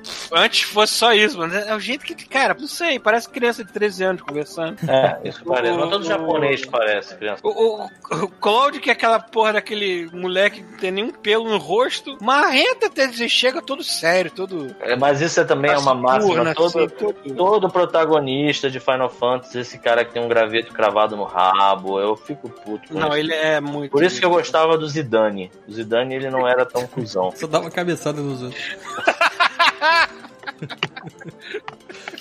Merda. Mais um motivo que eu gostava. Cara, e, e parece. E, e- E do Matera, Matarazzo, né? Como é que era o nome daquele babaca que ele deu a cabeçada? Esqueci. Não lembro, acho que é isso mesmo. É Matarazzo, ó. Tudo Materazzo. bem, que- tudo bem que isso é um remake de um jogo velho e tudo mais, então a gente tem que perdoar essas cafonices, mas, cara, o. Como é que é o nome do, do negão lá? O é Barrett? Barrett. Uhum. Ele é, ele é muito marrento de filme Sessão da Tarde escrito por uma criança É o 10 anos. BR. É, o- é uma criança que acabou de ver o BR e ela resolveu. É, acabou de ver. Esquadrão Classe Alfa, eu quero fazer essa porra aí. Só que, caralho, mano, não dá mais, assim, não consegue levar essas porras a sério. assim. Mas enfim, se a pessoa for fã do original, vai, acho que vai jorrar litro de porra na tela. Senhor, Paulo, que merda, Paulo. Que é bonito pra caralho, mano, muito Ah, caprichado. Paulo. Você quer saber quantas gerações vai levar pra eles terminarem esse remake? É, né, cara? É. Mas tá a chance dessa porra dessa, desse remake. E a primeira parte não sai na depender da próxima, da próxima geração. Tá aí. Não vou comprar, não. Eu vou tatuar essa porra no PS5. PlayStation 5. É, né? É, melhor. Deixa sair o Final Porque vai saber como é que vai ser essa próxima geração. Caralho, tá chovendo. Tá chovendo pra caralho. Está chovendo em Brasília? Aquele clima seco do caralho? Paulo, aqui em Brasília tem uma época que chama época, adivinha do quê? Da chuva. chuva. Da chuva. E só chove. Só Vancouver chove. chove 200 dias por ano. É, imagina. Mas é sempre aquela chuvinha fraca. E, e- e como aqui ninguém taca lixo em bueiro, você não, a, a cidade nunca vai encher, né, porra? Caralho, Paulo. Porque, cara, eu morava do lado do Rio das Pedras, cara. As pessoas Eu lá sei, tacavam cara. lixo no rio. Cara, É lixo. Porra, lixo. Tá bom que era só lixo. e corpos, e caralho, É, corpos. quatro, né, porra? Cara, uma vez eu vi um Não, boi. sei que o Rio das Pedras nunca foi. Eu não sei como é que tá o Rio das Pedras agora, mas nunca foi uma favela violenta no Rio. Não, até que não. Não era Não, o violento Rio mesmo, das não. Pedras era a coisa mais Eu tranquila em termos de favela do Rio, cara. Eu tava aqui, eu, eu, eu, Olha só, eu- sério mesmo? Agora, é legítima. Assim, eu, eu cheguei eu fui em Niterói, eu voltei pra Petrópolis, eu passei pelo portal da cidade de novo, tinha uma placa assim, bem-vindo a Petrópolis. Aí eu nunca tinha parado pra olhar. Tinha uns ícones embaixo, tinha os anéis olímpicos e uma cabeça de boi. O que significa isso? Meu irmão, magia negra. Mas todo mundo é, sabe que, todo mundo é sabe que os anéis macumba. olímpicos são uma sublimação do pentagrama, né? Tu sabe disso. Já viu o Dan Brown, tu sabe dessa porra. E cabeça de boi, isso é, isso é magia negra, com certeza. É coisa do rabudo, do Bem-vindo seu corno, é isso? do Costa Oca, entendeu? Agora, É, alguém, é alguém puxa um jogo novo, alguma coisa nova pra falar que eu preciso mijar rapidinho e já volto. Sei lá, o que mais? Apex, sei lá. Ah, eu, eu posso falar de uma coisa que não tem nada a ver com videogame, mas que eu tô precisa gostando muito de videogame, fazer. é, é cultura pop em geral. Então eu vou aproveitar que o Paulo vai pra lá, porque o que eu tenho Vamos falar de visto Star Wars. é. Não, não, porque o Paulo não quer. O Paulo. ah, eu Enquanto ele não tá aqui, pô. quero. É, Não não quero tem problema Star de falar de Star Wars, eu tô apenas, eu tô apenas meio que de fora da- das coisas. Você eu quero ver, agora você que eu que vai ver. liderar essa conversa, Peter, entendeu? Agora- Você é o host de Star Wars, não eu. Isso. Ah, o que eu tenho visto é Kimetsu no Yaba, Demon Hunter. Saúde. Ah, tá. Demon Hunter? Alguém? Ah, sim. É Demon Hunter ou é Demon Slayer? Eu não sei. Nossa, a menor ideia do que você tá falando. Não sei aí, também. Deixa eu ver, deixa eu ver aqui. é, é, eu, acho que, eu acho que o nome do desenho é Demon Slayer. Demon eu Slayer, acho. é. Kimetsu no Yaba. É esse negócio aí mesmo. E aí, então, tava todo mundo falando dessa merda. Eu, ah, cara, quando tem muita gente gostando da parada, eu fico meio. Ah, isso não. Na boa, deve ser qualquer merda. Mas não, é bom. É bom. E é isso, não tem muito o que dizer, porque tudo que eu falar vai dar spoiler. Então. Mas vocês disseram bom. que vocês não conhecem nada a respeito? Não faço a menor ideia do que é. Eu ouvi falar que. é, Sabe aqueles malucos que comentam coisas nerds? Opa, tipo, a YouTube? gente. É, mas os, os profissionais. Ah, tá, entendi. É. Aí eu vi que o pessoal tá falando bem e tal, que é uma maluquice É do caramba. bom. Aí vi um, havia um maluco Não é com tão maluco tá- focinho de porco correndo atrás de Não, outro. ele tem não uma sei o quê. cabeça, ele tem uma cabeça de javali que ele usa, assim. Ah, eu não entendi porra nenhuma e depois não perdi o timing e não assisti não. Dos ouvintes aí que estão acompanhando a gente, será que tem algum que assiste? Cara, olha só, é uma- essa notícia me faz o meu eu de quinta série sempre feliz, né? Que é quando ele embaixo. Xota na cama confirmado na BGS. É o nome de um jogo, sério, não? É, Não, é, o, é, o, Xota na cama. é o maestro que fez uma música, não sei aí, famosa, não sei de que jogo, aí chamam ele todo ano agora na BGS. Cara, lógico, cara. Eu tenho obrigação, o brasileiro tem obrigação de chamar esse cara todo ano, cara. É tipo assim, não vamos investir em nada em marketing, só chama o Xota na É cama. tipo se acharem um cara que chama mijaram no muro, cara. E tem que chamar todo ano, cara. Não tem erro. Xota na cama. Já no muro. É, isso é uma outra coisa, né? Complicada. Eu não sei o que, que tá acontecendo na minha vida mais, cara. porque Eu tô quase falando umas coisas aqui terríveis. que eu não poderia falar. Enfim, e aí, né? Ah, e aí? Tu baixou o jogo lá que o, o Chuvisco falou pra gente comprar junto, todo mundo? Tu acha? Eu tô olhando tua cara aqui na miniatura, eu não vi os seus olhos, mas eu entendi. É, mas não é que eu não queira comprar. O meu Switch tá na casa da minha tia. Eu vou comprar eventualmente. Eu tô jogando agora, de verdade, é Cavaleiros do Zodíaco. Meu Deus. Aquele joguinho de celular. E é legal, cara. Eu tô gostando. Ah, do celular mesmo? Do celular mesmo. Mesmo. Mesmo. Aqui, ó, tô jogando com o, o Shaka de Virgem, o cavaleiro mais irado que tem. Ah, Porra, fui instalar. Cavaleiros do Zodíaco é um negócio brega, né? É impressionante como é brega. Puta que pariu. Eu fico mal? Eu fico imaginando se vocês fizeram esse jogo aí só pro Brasil, né, cara? Tipo assim, sabendo que. Possível, possível. Cara, eu, eu vez ou outra eu vejo alguém no ônibus com, a, com o celular, o cara tá jogando Cavaleiros. Não tem erro. É, é muito louco. Você quer saber uma outra porra muito doida? É, eu tava vendo recentemente um vídeo, eu esqueci o nome da, do canal do YouTube, mas é uma, uma menina que eu, eu, eu suspeito até que ela seja é, talvez da América do Sul mesmo. E ela falando por quê, explicando por que, que o Cavaleiros ele não fez sucesso nenhum no, nos Estados Unidos. E por outro lado, fez muito sucesso no, no América do na América do Sul. E é muito bom a tese dela, porque ela chega e fala assim: sabe por que, que fez sucesso na América do Sul? Por causa disso. Aí ela bota um monte de novela passando e só umas cenas brutais acontecendo. tipo assim, uma mulher pegando uma, uma senhora numa cadeira de rodas, a mulher pega e prau! Dá um Ah, eu tenho essa cena aqui. E aí, aí, cara, um monte quer de dizer que merda. Cavaleiros era uma novela com cenas Não, brutais, é isso. escuta. Aí nego falando, porque a galera na, na América do Sul, ela não fica super protetora com as crianças e eles permitem que as crianças vejam todo tipo de atrocidade, sabe qual é? Porque eles não têm esse filtro, eles pensam que Achei se o foda. Pior que a gente não pode nem dizer que a gente cresce saudável, que tá aí a merda que tá Aí, no ó. país, né, Tá cara? todo Porra. mundo fudido. Aí, aí, porra, aí assim, Não aí pode nem ela se fala, dizer que é uma aí, infância saudável, porra.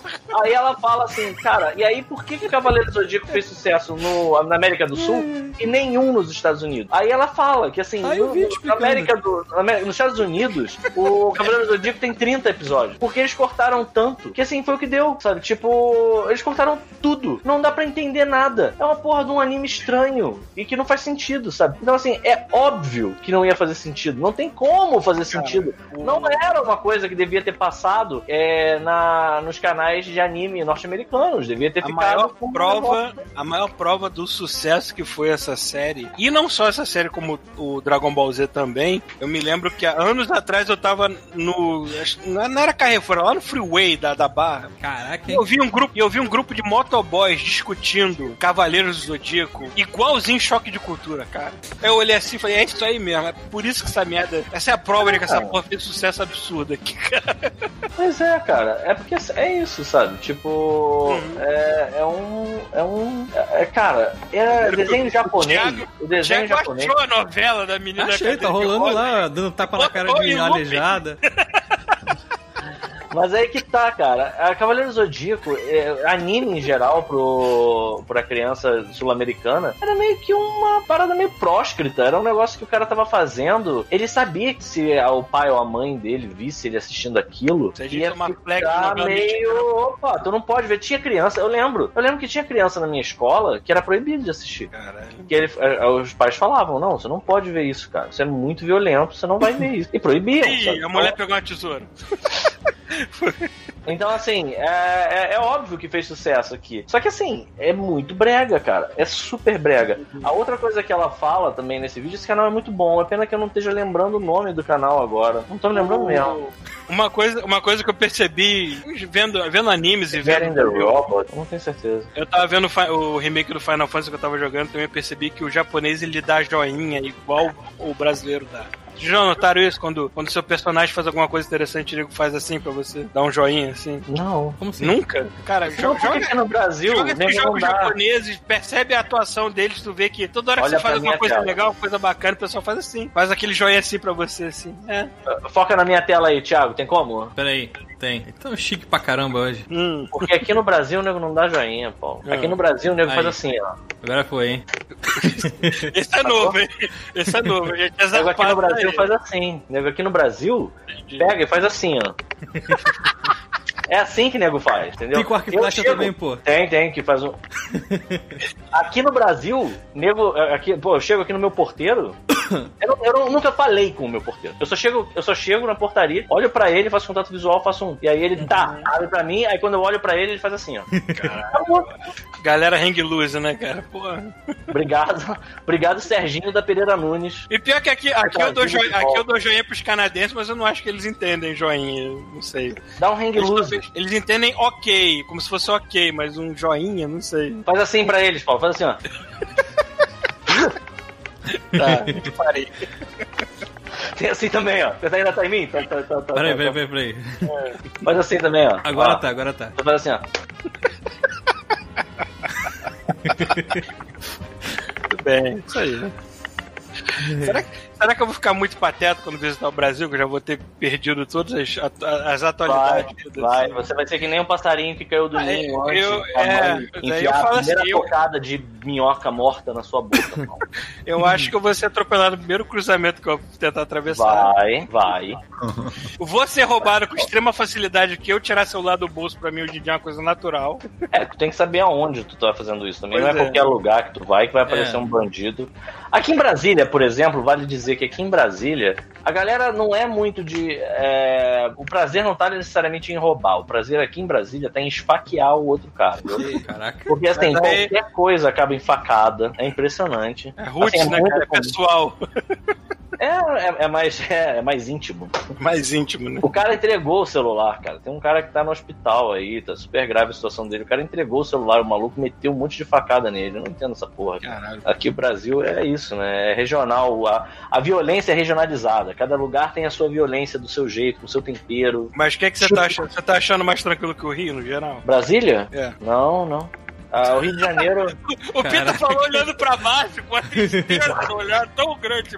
É porque, é, é, sinceramente, é porque assim, o, o Rio de Janeiro, ele é perigoso. É, você ser assaltado. É, é- não é, é claro que é perigoso, sabe? Aqui em Brasília, sinceramente, eu acho que o maior perigo é você. O maior perigo aqui em Brasília é você ser uma mulher. É incrível, porque as coisas que a gente vê sobre feminicídio nas cidades grandes, a gente não tem noção de como é, cara. Sem sacanagem. Aqui em Brasília, por dia, tem pelo menos uma notícia de uma mulher que foi morta, basicamente por ser mulher. Uhum. O marido ficou com ciúme, é, qualquer motivo besta, imbecil, é facada.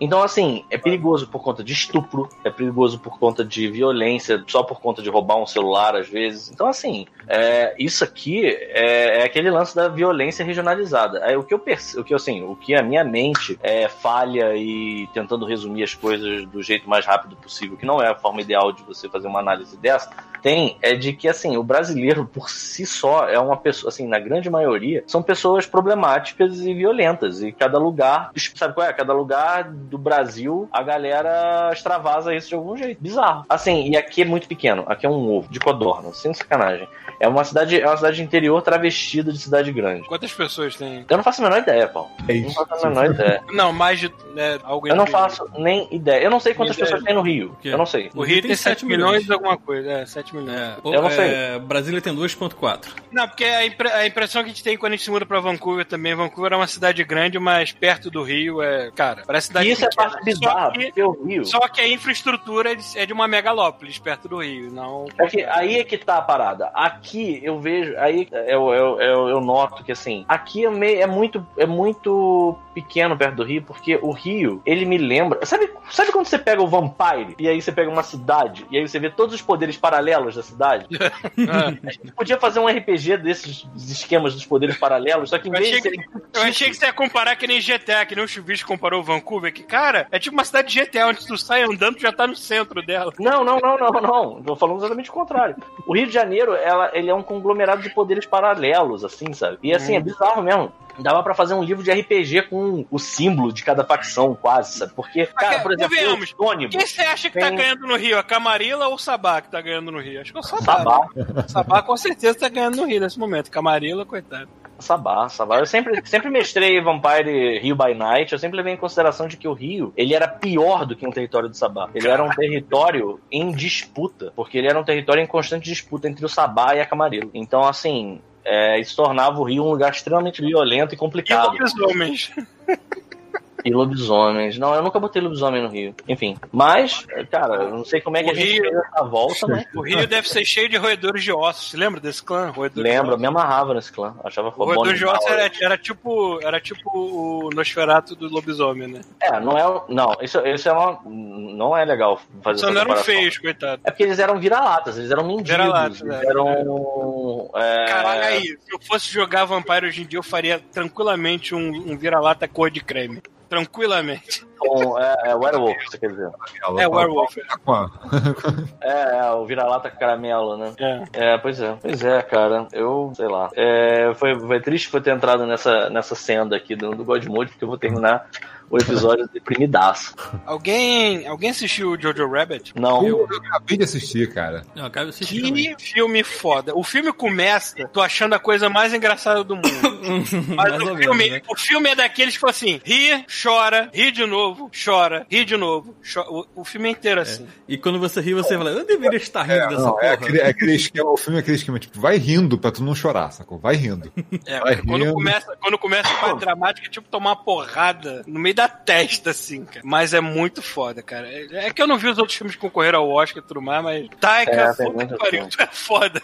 Tem muito filme que eu, eu tô. eu- assim, agora tá começando, eles estão começando a entrar no YouTube, eu vou começar a separar aqui pra assistir. Mas tem o Jojo Rabbit, tem o Parasita, não vi ainda, vocês viram? Vi, Não. vale Parasita muito a pena, não bem vi. maneiro. É, eu tô bem curioso com Parasita. Eu, eu estou devendo, eu estou, eu estou devendo Parasita e Bacurau até hoje. Então, tem, eu não vi Bacurau, não vi Parasita, não vi Jojo Rabbit, não vi o Farol, quero muito ver o Farol. É, o que vocês estão falando no Farol? Que o Farol tem o vampiro do vampirão do Crepúsculo lá. O que vocês estão achando do Batman? Das coisas que estão soltando do Batman? Cara, eu sei, eu posso falar visualmente, né? Porque. É claro, eu só tô falando de visualmente, pô. Tem mais nada? É. Bom, vai ser um daqueles Batmans que pode dobrar o pescoço, já é uma coisa legal. Parece que eles quiseram realmente seguir uma linha de armadura estilo o Não é só isso. Tu viu, tu viu Foi. o Batman? O Batmóvel parece um puta carro, um muscle car dos anos 70. Achei É muito foda, achei isso muito Porque foda. teve um Batmóvel que lembra isso na, na época dos anos 70 também. Sim. E. Bom, eu só tô meio na dúvida. Bom, fica legal, fica mais realista, mas eu quero ver se eu vou estrear ou não no filme, que são os olhos dele, que são agora óculos escuros, né? Ah, são Então, lindos. Óculos escuros. Então, são, os olhos deles são lindos. são lindos. Nossa. Então, eu não sei se os olhos dele vão ser óculos escuros o tempo inteiro ou se vão ser só enquanto ele na tá. moto, moto. na moto ou no. É, no caso, sei lá. É, eu acho que vai ser só enquanto ele tá na moto. Uhum. Mas eu achei bem maneiro. Tudo que eu tô Eles vendo. falaram- é legal, vilão, história. né? Eu espero muito que, que a história desse filme tenha a ver com o Batman não pode é, agir de dia, porque senão ele vira purpurina. Eu espero, eu espero. Tem uma coisa que eu espero muito desse filme. Hum. Tem- eu não e eu não tô dizendo que é pra misturar o Coringa com esse filme, não, hein? Hum. Mas eu acho que nesse filme do Batman a gente vai saber se isso daria certo de fato. Assim, o que, que, eu, que, que eu quero? E o que, que eu não sei se vai dar certo. Mas eu quero que esse filme me prove que dá. Porque assim, é 90% de chance de eu sair do cinema do, do The Batman, de ter assistido The Batman, e, e pensar assim, realmente, não tem como misturar os dois filmes, os dois mundos. O Coringa vai ter que continuar sendo um filme solo e o The Batman vai seguir com, sei lá, whatever O eles acham. Coringa- Já assisti Mas, também, galera. mas- Mas teve uma parada que o próprio Pattinson, né? Como é que é o nome dele? O Robert, Robert Pattinson. Pattinson, é. Ele falou, e aí quando ele falou, veio aquela porra daquela turba de fãs babacas pra meio que tentar. É. Sabe qual é? Tipo. confrontar ele. E aí o que ele disse foi: a parte bacana do Batman é que ele não é um herói. E aí a galera pirou. Se eles conseguirem fazer um filme cinza suficiente e questionador o suficiente pra você olhar o Batman e pensar, cara, isso é um criminoso como qualquer outro, sabe? Tipo, ele tem. O fato dele ter valores não significa que o que ele está fazendo é certo. Eu acho que pra mim tudo vai na proposta. Se a eles proposta do filme for essa, isso- isso, é. Meu irmão, eu acho que vai matar a pau. Porque a parte maneira do Coringa é o quão cinza o filme é. A parte foda desse Batman vai ser eles conseguirem fazer a mesma coisa com o Batman. Se eles conseguirem, maluco, vai ser muito foda. Muito foda mesmo. Tudo, tudo E depende tem uma outra coisa que eu gosto. quer, né? E eu confio, eu, disseram. em parte eu confio no Matt Reeves, porque o que ele fez com, com os remakes lá do, do Planeta dos Macacos foram muito fodas, cara. Os Foram, foram muito legais. Os questionamentos totalmente muito mais modernos, né, que eles trouxeram É, acerca acerca de, um- de uma série que, assim, nego não entendia. O Planeta dos Macacos original não é legal porque, spoiler, foda-se, de Planeta dos Macacos de 64. Ué, não viu? 67. Porra. É. Porra, não é porque explodiu uma bomba atômica, porque o mundo, porque a- o que era a ques- o, o questionamento mais é, grave para aquela geração era a capacidade do homem de fazer merda, no sentido de fazer, de explodir o mundo, sabe qual é? No, no sentido de, de quais são os interesses que levam você a explodir uma cidade. E aí, quando chegava no final do filme que você via aquilo, era isso que marcava no filme. Não é necessariamente a bomba atômica. Então, assim, eu acho muito foda os filmes novos do Planeta dos Macacos, porque eles abordam o quão o homem é miserável e desgraçado, sabe? Só que não necessariamente do mesmo jeito. Ele entende o que, que era a, a questão do É, ele, ele, ele toca na nossa incapacidade que eu acho que a gente teria de dividir o planeta com outra espécie tão inteligente A gente, tem, a gente tem dificuldade de dividir entre nós mesmos.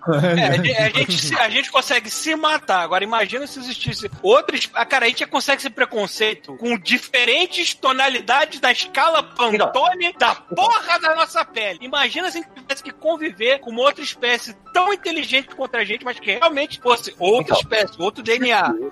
Dito Que isso, merda, né, cara? O ser humano é uma isso. merda. Eu, eu, é, pois Eu é. não tenho esperança dessa porra que a gente é, não. É que dito se isso, eu, eu, eu tenho esperança. Embora eu, eu acho que é, uma, é, um, é, é, é pedir demais.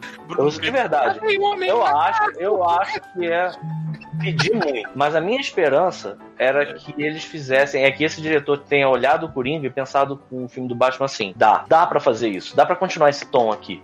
Porque o Batman é um personagem tão complexo e, e- e cinza quanto o Coringa. Então, assim, isso é possível e vai ficar bom. Então, assim, se sair um filme desses, eu vou ficar felizão. E tem uma outra coisa: eu adorei que a primeira, a primeiro teste de fotografia do filme foi aquele cenário todo vermelho, porque me parece que eles vão tentar fazer alguma coisa em cima do tanto da estética quanto da, da, da história do Longo Dia das Bruxas. Uhum. Eu acho que é uma das melhores histórias do Batman, assim. Eu, eu, não, eu não tenho problema com a proposta do Batman ser ou mais ameno e mais colorido, mais não sei o quê, ou ele ser mais dark. Se a proposta for bem acertada, eu não tenho problema. O meu problema com Batman, e é talvez o único problema que eu tenho com o Nolan, eu adoro o Nolan, mas eu acho que o Nolan gosta de filmes secos e realistas demais, porque eu acho que deveria ser uma coisa de super-herói. Você entendeu? Eu entendi, mas aí que Eu, tá. gosto, eu gosto do roteiro do Nolan, mas, por exemplo, eu gosto do roteiro do Nolan e o visual do Tim Burton. Vou falar um negócio. Entendeu? Eu vou aproveitar que a gente falou. Olha só, eu vou, eu vou bat- rebater isso que você disse com o seguinte.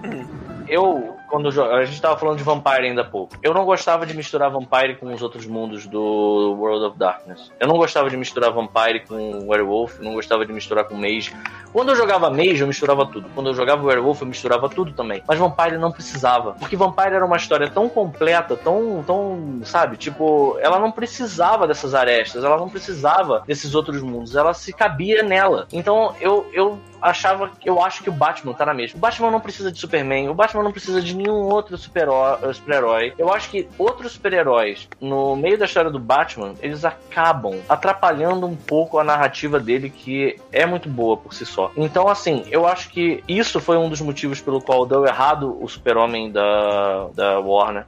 Tanto o Homem de Aço quanto o, o que veio depois, sabe? É, e a necessidade de pôr o Batman num supergrupo é uma coisa que eu questiono, sabe? Eu não gosto, eu raramente gosto de alguma história da Liga da Justiça em que o Batman tá envolvido. Pô, olha só, cara, quando a Marvel foi começar a fazer, ninguém falou assim, vamos fazer um filme dos Avengers. Não, vamos fazer os filmes dos heróis, eles foram funcionando e falou, pô, exato. e se, E o que complicou a DC foi que a Marvel já estava fazendo sucesso quando a DC decidiu ir atrás da mesma coisa. A DC E não foi um é. Exato, é, É, a DC assim, não conseguiu pensar não, por é meios próprios e foi uma bagunça. Foi E é muito, é muito Porque louco isso. Eu, eu não tenho problema com o Batman fazendo parte da liga, o Batman sendo tom mais leve, se a proposta for essa e o roteiro for. é, tiver, se tiver tudo certinho, entendeu? Meu problema é quando não consegue acertar o tom. O tom Sabe é o que, acontece? E lá vem um Tom Cavalcante sendo sequestrado pelo macaco aqui no vídeo. Então, olha só, isso, isso é uma coisa que é bacana também. Que A. Marvel, ela tem todo o mérito disso. Se você for para pensar, a, a-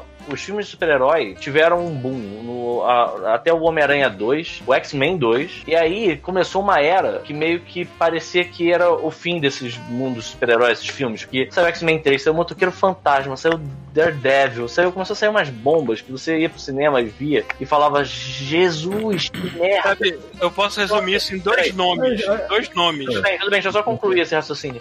Hum. E aí, quando a Marvel ela viu o que estava acontecendo, ela falou assim: não, a gente precisa. é, O, o, o quão true é, foi o, o universo cinemático da Marvel e que é, é, precisa disso para pro da DC dar certo. Porque quando a galera foi lançar o Homem de Ferro, foi muito assim, cara, a gente quer aproveitar enquanto ainda fala-se de filme de super-herói. Porque daqui a pouco eles vão cagar tanto esse gênero, esse, esse tipo de filme, que a gente não vai ter espaço para fazer o que a gente quer.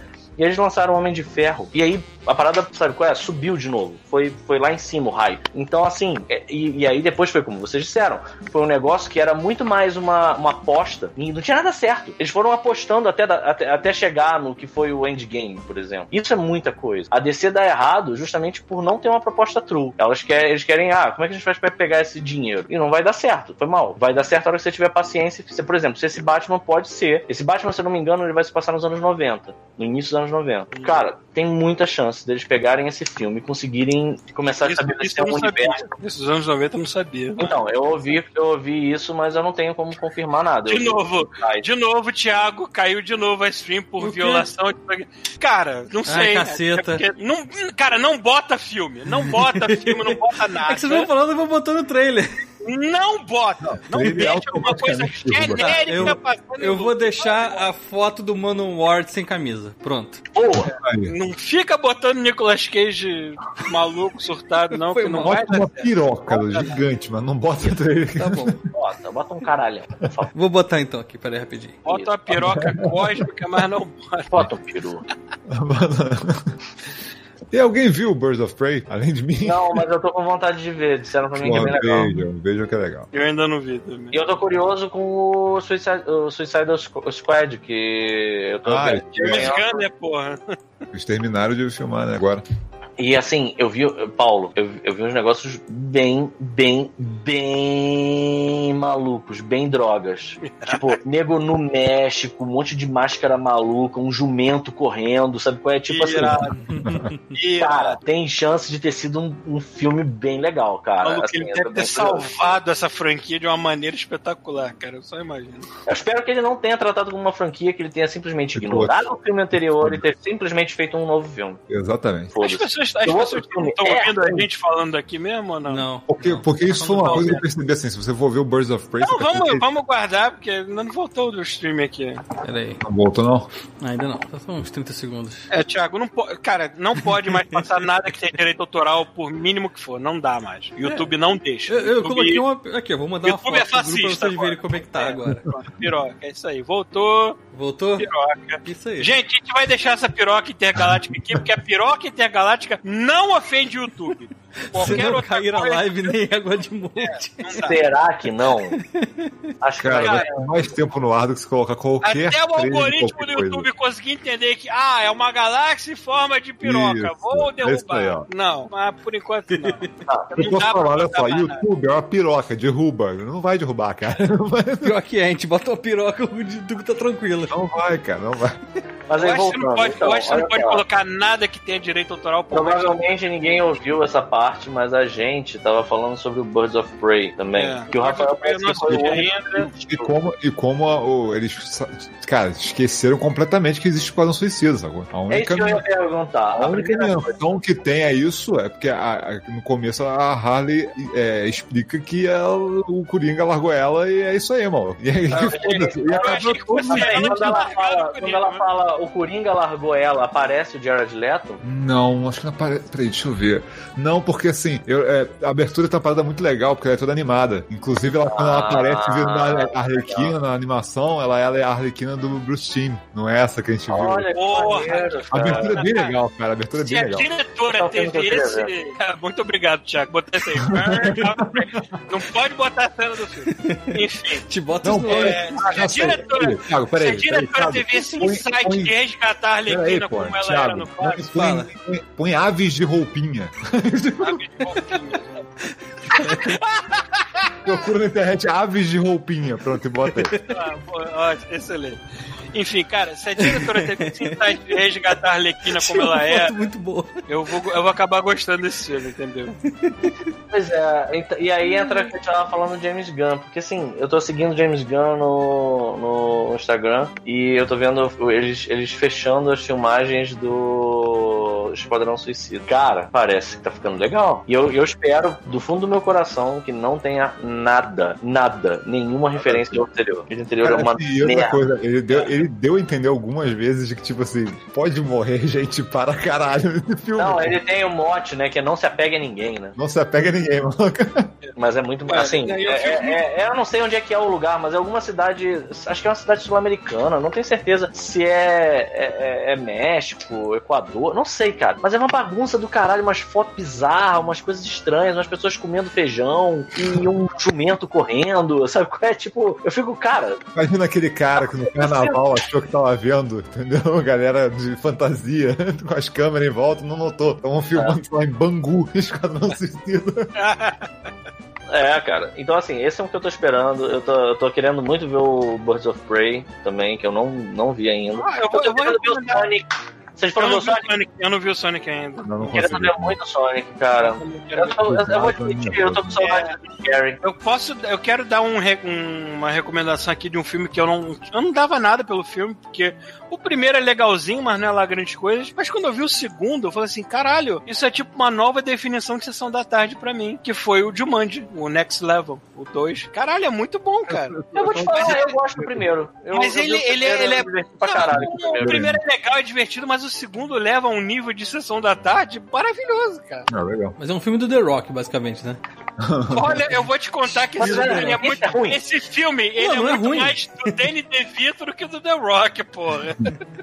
Cara, The Rock é um cara que eu vou te falar, eu vou admitir que isso é um, um guilty pleasure meu. Vocês chegaram a ver o trailer? Eu do filme? gosto dos filmes do The Rock. Eu não acho, eu, não- eu me divirto com The Rock. Não, eu adoro The Rock. The Rock é. O The Rock é aquela pessoa que ele é tão gente boa que até quando o filme é ruim, tu fala assim, pô, mas tem o The Rock, né? Cara, Triste pelo cara, ele, né? é, ele é maneiro. Tem um, tem um choque de cultura que eles estão falando do The Rock e eles falam da quantidade de produções anuais que o The Rock participa, né? Nossa, é muita coisa, é muita coisa. O The Rock tá em todos os filmes que saíram, esse, os filmes bons que saíram esse ano, né, pra ele. E aí tem uma hora que ele fala, é claro, imagina esse cara, já viu o tamanho dele? Ele chega na produção e fala assim, eu quero participar desse filme. Quem vai chegar Tá pra ele e bom. dizer assim, não? Ele vai dizer assim, tá bom, pode entrar. Eu, hoje em dia, eu fico genuinamente curioso pra ver ele como Adão Negro. Vamos ver como é que vai ficar. Cara, eu não consigo ter Porque- nenhum. Eu sei, eu entendi. O filme do Shazam, o filme do Shazam é muito bom, cara. Eu sei o que você falou, eu não vou cair nessa de novo. Eu não vou cair nessa novo. regra da DC, ele é muito bom. Sério mesmo, eu não vou cair nessa de novo, eu não vou assistir outro filme merda da DC, sabe? É, cara, eu comprei o Aquaman, assim, foi uma das coisas mais repugnantes. Lado, cara. Tudo em vídeo dublado. É uma das coisas mais repugnantes em todos os aspectos possíveis e imagináveis que eu já vi na minha Cara, eu vida. me diverti com esse filme de uma maneira inacreditável. cara. Então, É. eu, eu, eu lembro da época. errados. Eu sei, esse é que é o problema. Cara, é muito ruim, cara. É muito ruim ver a, a, a cena da, do, do- do- da, da Ilha dos Dinossauros, cara. A Nicole Kidman. cara.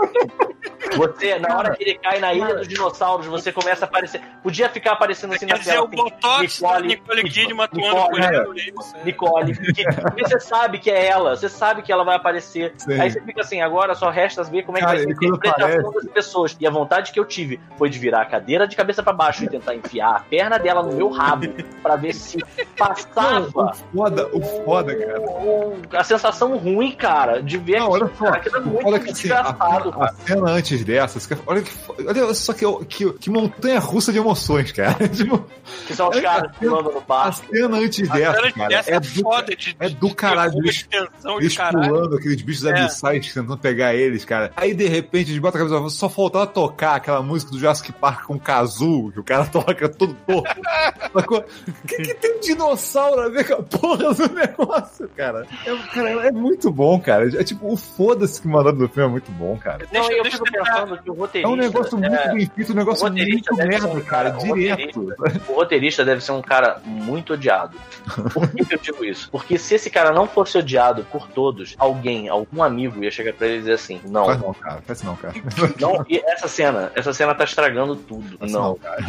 Ah, vamos botar Enjoy the Silence tocando na hora que o Manta Negra tá quebrando a porra do equipamento que ele acabou de ganhar, cara. Aí tu fica vendo a montagem lá e fica tocando aquilo, assim, tu fica. O que que eu tô vendo, cara? Assim, Ô, Pita, eu vou tentar vender o Jumanji 2 pra você. Sabe o Jumanji quem você vai conseguir me vender. Você viu vai o conseguir vender o Shazam. Não, não. Você viu o trailer do segundo? O Shazam é bom, cara. O Shazam é legal. Você sabe não, quem não. entra? Você sabe quem entra no jogo e se transforma nos personagens? O, é o Danny Glover e o Danny É, DeVito. é, o Danny Glover e o Danny DeVito. Agora, você imagina, Kevin Hart imitando o Danny Glover velho, falando devagar. Eu me mijava de rir a cada sílaba. Quem é o Danny DeVito? de. O Danny DeVito, primeiro, ele entra no, no- como The Rock. Isso é mais engraçado ainda, porque tu vê o The Rock imitando um velho, e eles não entendendo que eles estão no videogame porque eles são velho, e velho não entende essa porra. É muito bom, cara. Eu sempre é, cara, o que vendeu o filme pra mim foi essa merda, porque eu O ri pra Saturday. Saturday Night Live, Saturday Night Live tinha um quadro que era o Andy Samberg e o outro. Eu esqueci o nome do cara. E aí era, era eles vendendo os filmes pra idosos. E aí eles botam os filmes e ficam os dois pequenininhos no canto da tela, assim, sabe qual é? Explicando o que tá acontecendo pro avô, sabe? E tem uma hora que entra o Transformers e aí ficam os dois assim: nada disso, nada disso é real, calma, isso não existe, isso aqui não está acontecendo, isso aqui não. Sabe qual é? Tipo, desesperado. Cara, é muito bom, cara. É muito bom. Cara, mas porra, Enfim. Jumanji foi maneiro de se ver. Vou, vou ver. Jumanji eu vejo. Jumanji eu vejo. E, cara, se tu tiver Razão vale como a pena, o Birds of Prey vale a pena. Esses filmes já estão tão ok, cara. É, o Birds of Prey eu tô afim de ver mesmo. Se tu tiver... Cara, o Rafael já recomendou isso aqui mil vezes, eu acabei vendo também depois, foi a, a série... Quem é o. Quem é o. O Will McGregor no filme? Ele é o Black Mask? Cara, ele, é, é um- ele é um personagem muito merda, assim. assim. O vilão do filme e a Canário Negro, pra mim, foram tipo assim, foda-se, qualquer merda, sacou? O resto foi bem maneiro. Tem a Huntress. A Arlequina tá muito boa, cara. Oi? Tem a Huntress, a caçadora. Sim, ele é muito boa, cara. Ela é a Mary Elizabeth Winstead. ela não tem muito espaço no filme, mas assim, quando ela aparece é muito bom, cara. Mas Eu, é, tipo, é, é a... Porra, a caçadora Mary, o Elizabeth Winstead, que eu sou apaixonado por ela. Eu acho ela- também, cara. Maravilhosa. maravilhosa. Enfim, é, outro filme que eu recomendo aqui é. E eu esqueci o que eu ia falar agora. Tá, tem a série que o Rafael já falou mil vezes, eu adorei, que é What We Do in the Shadows. Pô, é por favor. Taika. Obrigatório. Puta que o pariu, cara. Aquela, o episódio da orgia de vampiro eu me caguei de rir. Opa! né? Porque, caralho. Ainda mais que pegaram aquele filho da. aquele ator, filha da puta, do, do IT Crow, que era o chefe. Ah. Que é todo errado aquele cara, eu adoro aquele maluco. Aquele cara é um dos melhores atores de comédia que eu conheço da, da- da Inglaterra. Puta que pariu. Ah, Não, assim, 2000, 2019, cara, na minha opinião, de longe, melhor ano pra série que eu vi até hoje. Eu, vi, eu acabei de ver agora, tipo, uma série atrasada. Eu vi aquela é, When Us, né? Tipo, sabe qual é? Falando nisso, vocês viram.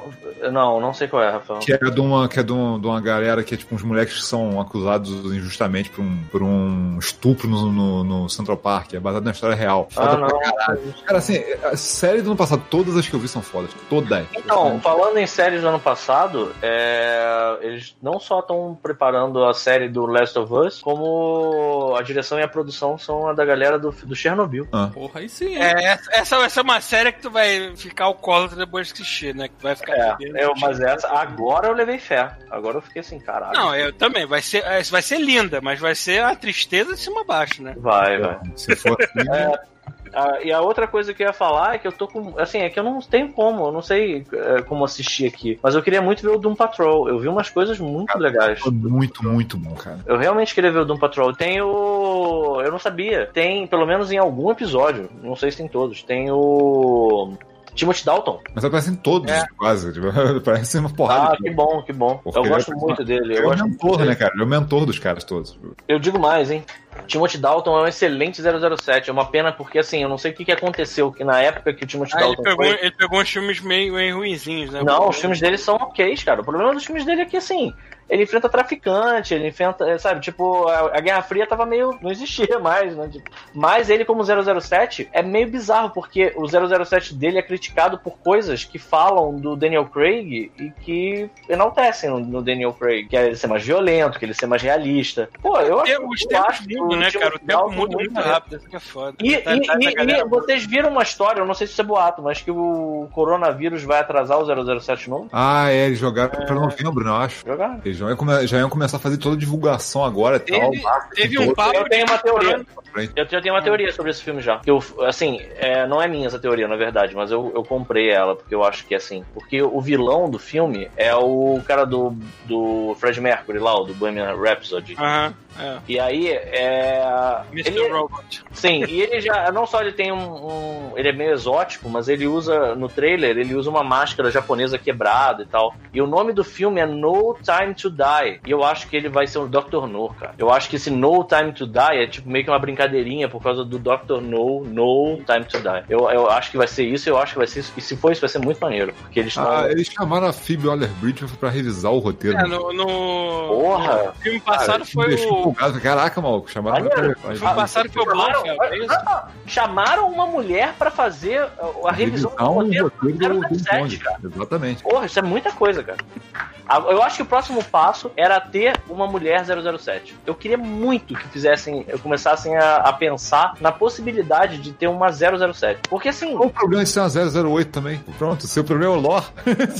É, é é universo. Mas olha só, tem um filme que mostra os agentes e tem duas mulheres entre os O agentes. Thiago, o Thiago tá escrevendo coisas genéricas aqui Eu tô resumindo os assuntos. Obrigado, Thiago, por sempre ser tão. Ó, já mandei vitrine, pronto, pode botar vitrine. Galera, é, eu acho muito bom, mas olha só, são 9h20 e eu preciso terminar um turnaround de uma aranha gigante até meia-noite. Que delícia. É, é. Um beijão pra vocês. Eu vou ter que meter o pé, galera. Eu sei que foi meio abrupto. Caralho, eu, eu, eu ia falar de um filme, olha que eu nem fumei hoje, eu esqueci dele, mas tudo Qual bem. filme? Só pra eu Não, antes de eu desligar aqui. Exa- Esse é que é o problema, eu tô tentando me lembrar e eu nem fumei hoje. Foi embora sozinho, no ar da minha mente de velho. Assim. Aí é foda, né, Paulo? lembrar. Aí é foda. É, velhice, ser velho, tá merda. e vai ficar pior.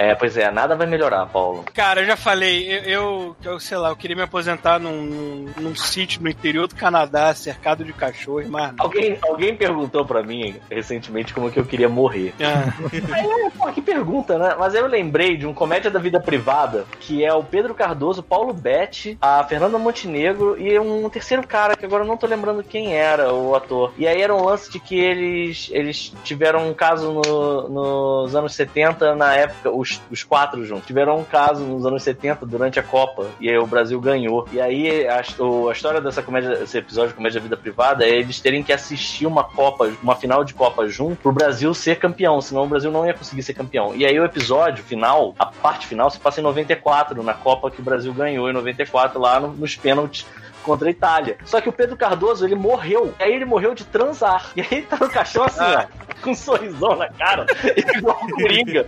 É, é muito bom. Por nu, né? É, e é muito bom ver os atores chegando. A, a Fernanda Montenegro. Não é Fernanda, a Fernanda Torres. É a filha da Fernanda Montenegro, Fernanda Torres, não é? É. Acho que é. É, é. Enfim, Ela entendemos. chegando, chorando no, no, no velório, e aí no velório só tem os amigos e o padre, e ele tá botou uma televisãozinha pra ver a final, sabe qual é? E aí, assim, é, ela chega, e aí ela olha o cachorro e ela começa a rir, porque, porra, olha isso aqui, cara. que merda. E é muito bom, porque é a final da Copa, eles comemorando e dando porrada no caixão, assim, ah, caralho! E o Pedro Cardoso dentro, assim, sorrindo. É assim que eu quero, eu quero morrer. Eu lembrei, eu lembrei do filme. Eu Fala logo, lembrei eu esqueci. filme. Fala logo, Once- fala logo. é porque- É o outro tá falando de Birds of Prey, eu lembrei do Once Upon a Time in Hollywood. Ah, Pô, tá. Vocês viram? Muito bom. Aham, É. muito bom. Cara, esse deve ser o filme mais Tarantino fazendo homenagem a ele mesmo que eu já vi. É, é o Tarantino fazendo filme de Tarantino. É, o Tarantino foi o filme dele, assim, é, eu vou me É, tá. A única crítica que eu tenho, a única crítica esse, esse, esse filme que eu tenho é que o final dele é muito previsível. Porque assim, É, todo cara, mundo, você- todo mundo, todo mundo falou assim: ah, ele vai fazer tipo o que ele fez no, no Bastardos Inglórios. Exatamente. Vai dar tiro na cara do Hitler. Não, não precisa nem falar assim. mais nada, exatamente. Pois é, É, aí, você exatamente. fica, aí você fica assim, ah, cara, isso é muito óbvio, ele não vai fazer isso. Não, ele fez isso. É exatamente isso. aí você fica meio, pô, é o, é o Bastardos Inglórios 2, sacou? Mas, A minha única crítica, eu gostei do filme. mas é muito bom única- mesmo assim. E eu vou te Ah, falar, eu vou te o falar. Leonardo no DiCaprio final- tá foda. Tá foda, tá foda, tá foda. O Brad Pitt tá sacanagem. É. Eles todos estão muito bons, cara. Eles estão muito bons. Agora, a crítica que eu tenho, já falei, é essa, mas ainda assim eu achei o final bonito. Porque assim, é... e se você não queria spoiler desse filme, você se fudeu, porque eu não vou falar exatamente o que, que é. Mas, cara, se você sabe o que, que aconteceu com a porra da, da Sharon Tate, você vai mais ou menos imaginar. É, E fala o final, é- eu acho que é é um final bonito, assim, sabe? Porque todo mundo que fala da Sharon Tate tá ligado que tem uma cena no filme em que ela dá uma carona pra uma pessoa aleatória. Todo mundo que Ah, fala dessa mulher fala que ela era um uma pessoa amor. Gente boa pra caralho. Que ela era É. super legal. a e é Margot Robbie traduz isso perfeitamente. Nossa, cara, dá vontade de dar um abraço nela, cara. Assim, você. Meu irmão, tô até arrepiado agora, porque o final do filme, assim, te dá até um. É, é, é bom pra caralho. É um, É bom caralho. relief, né? É um relief da história de verdade.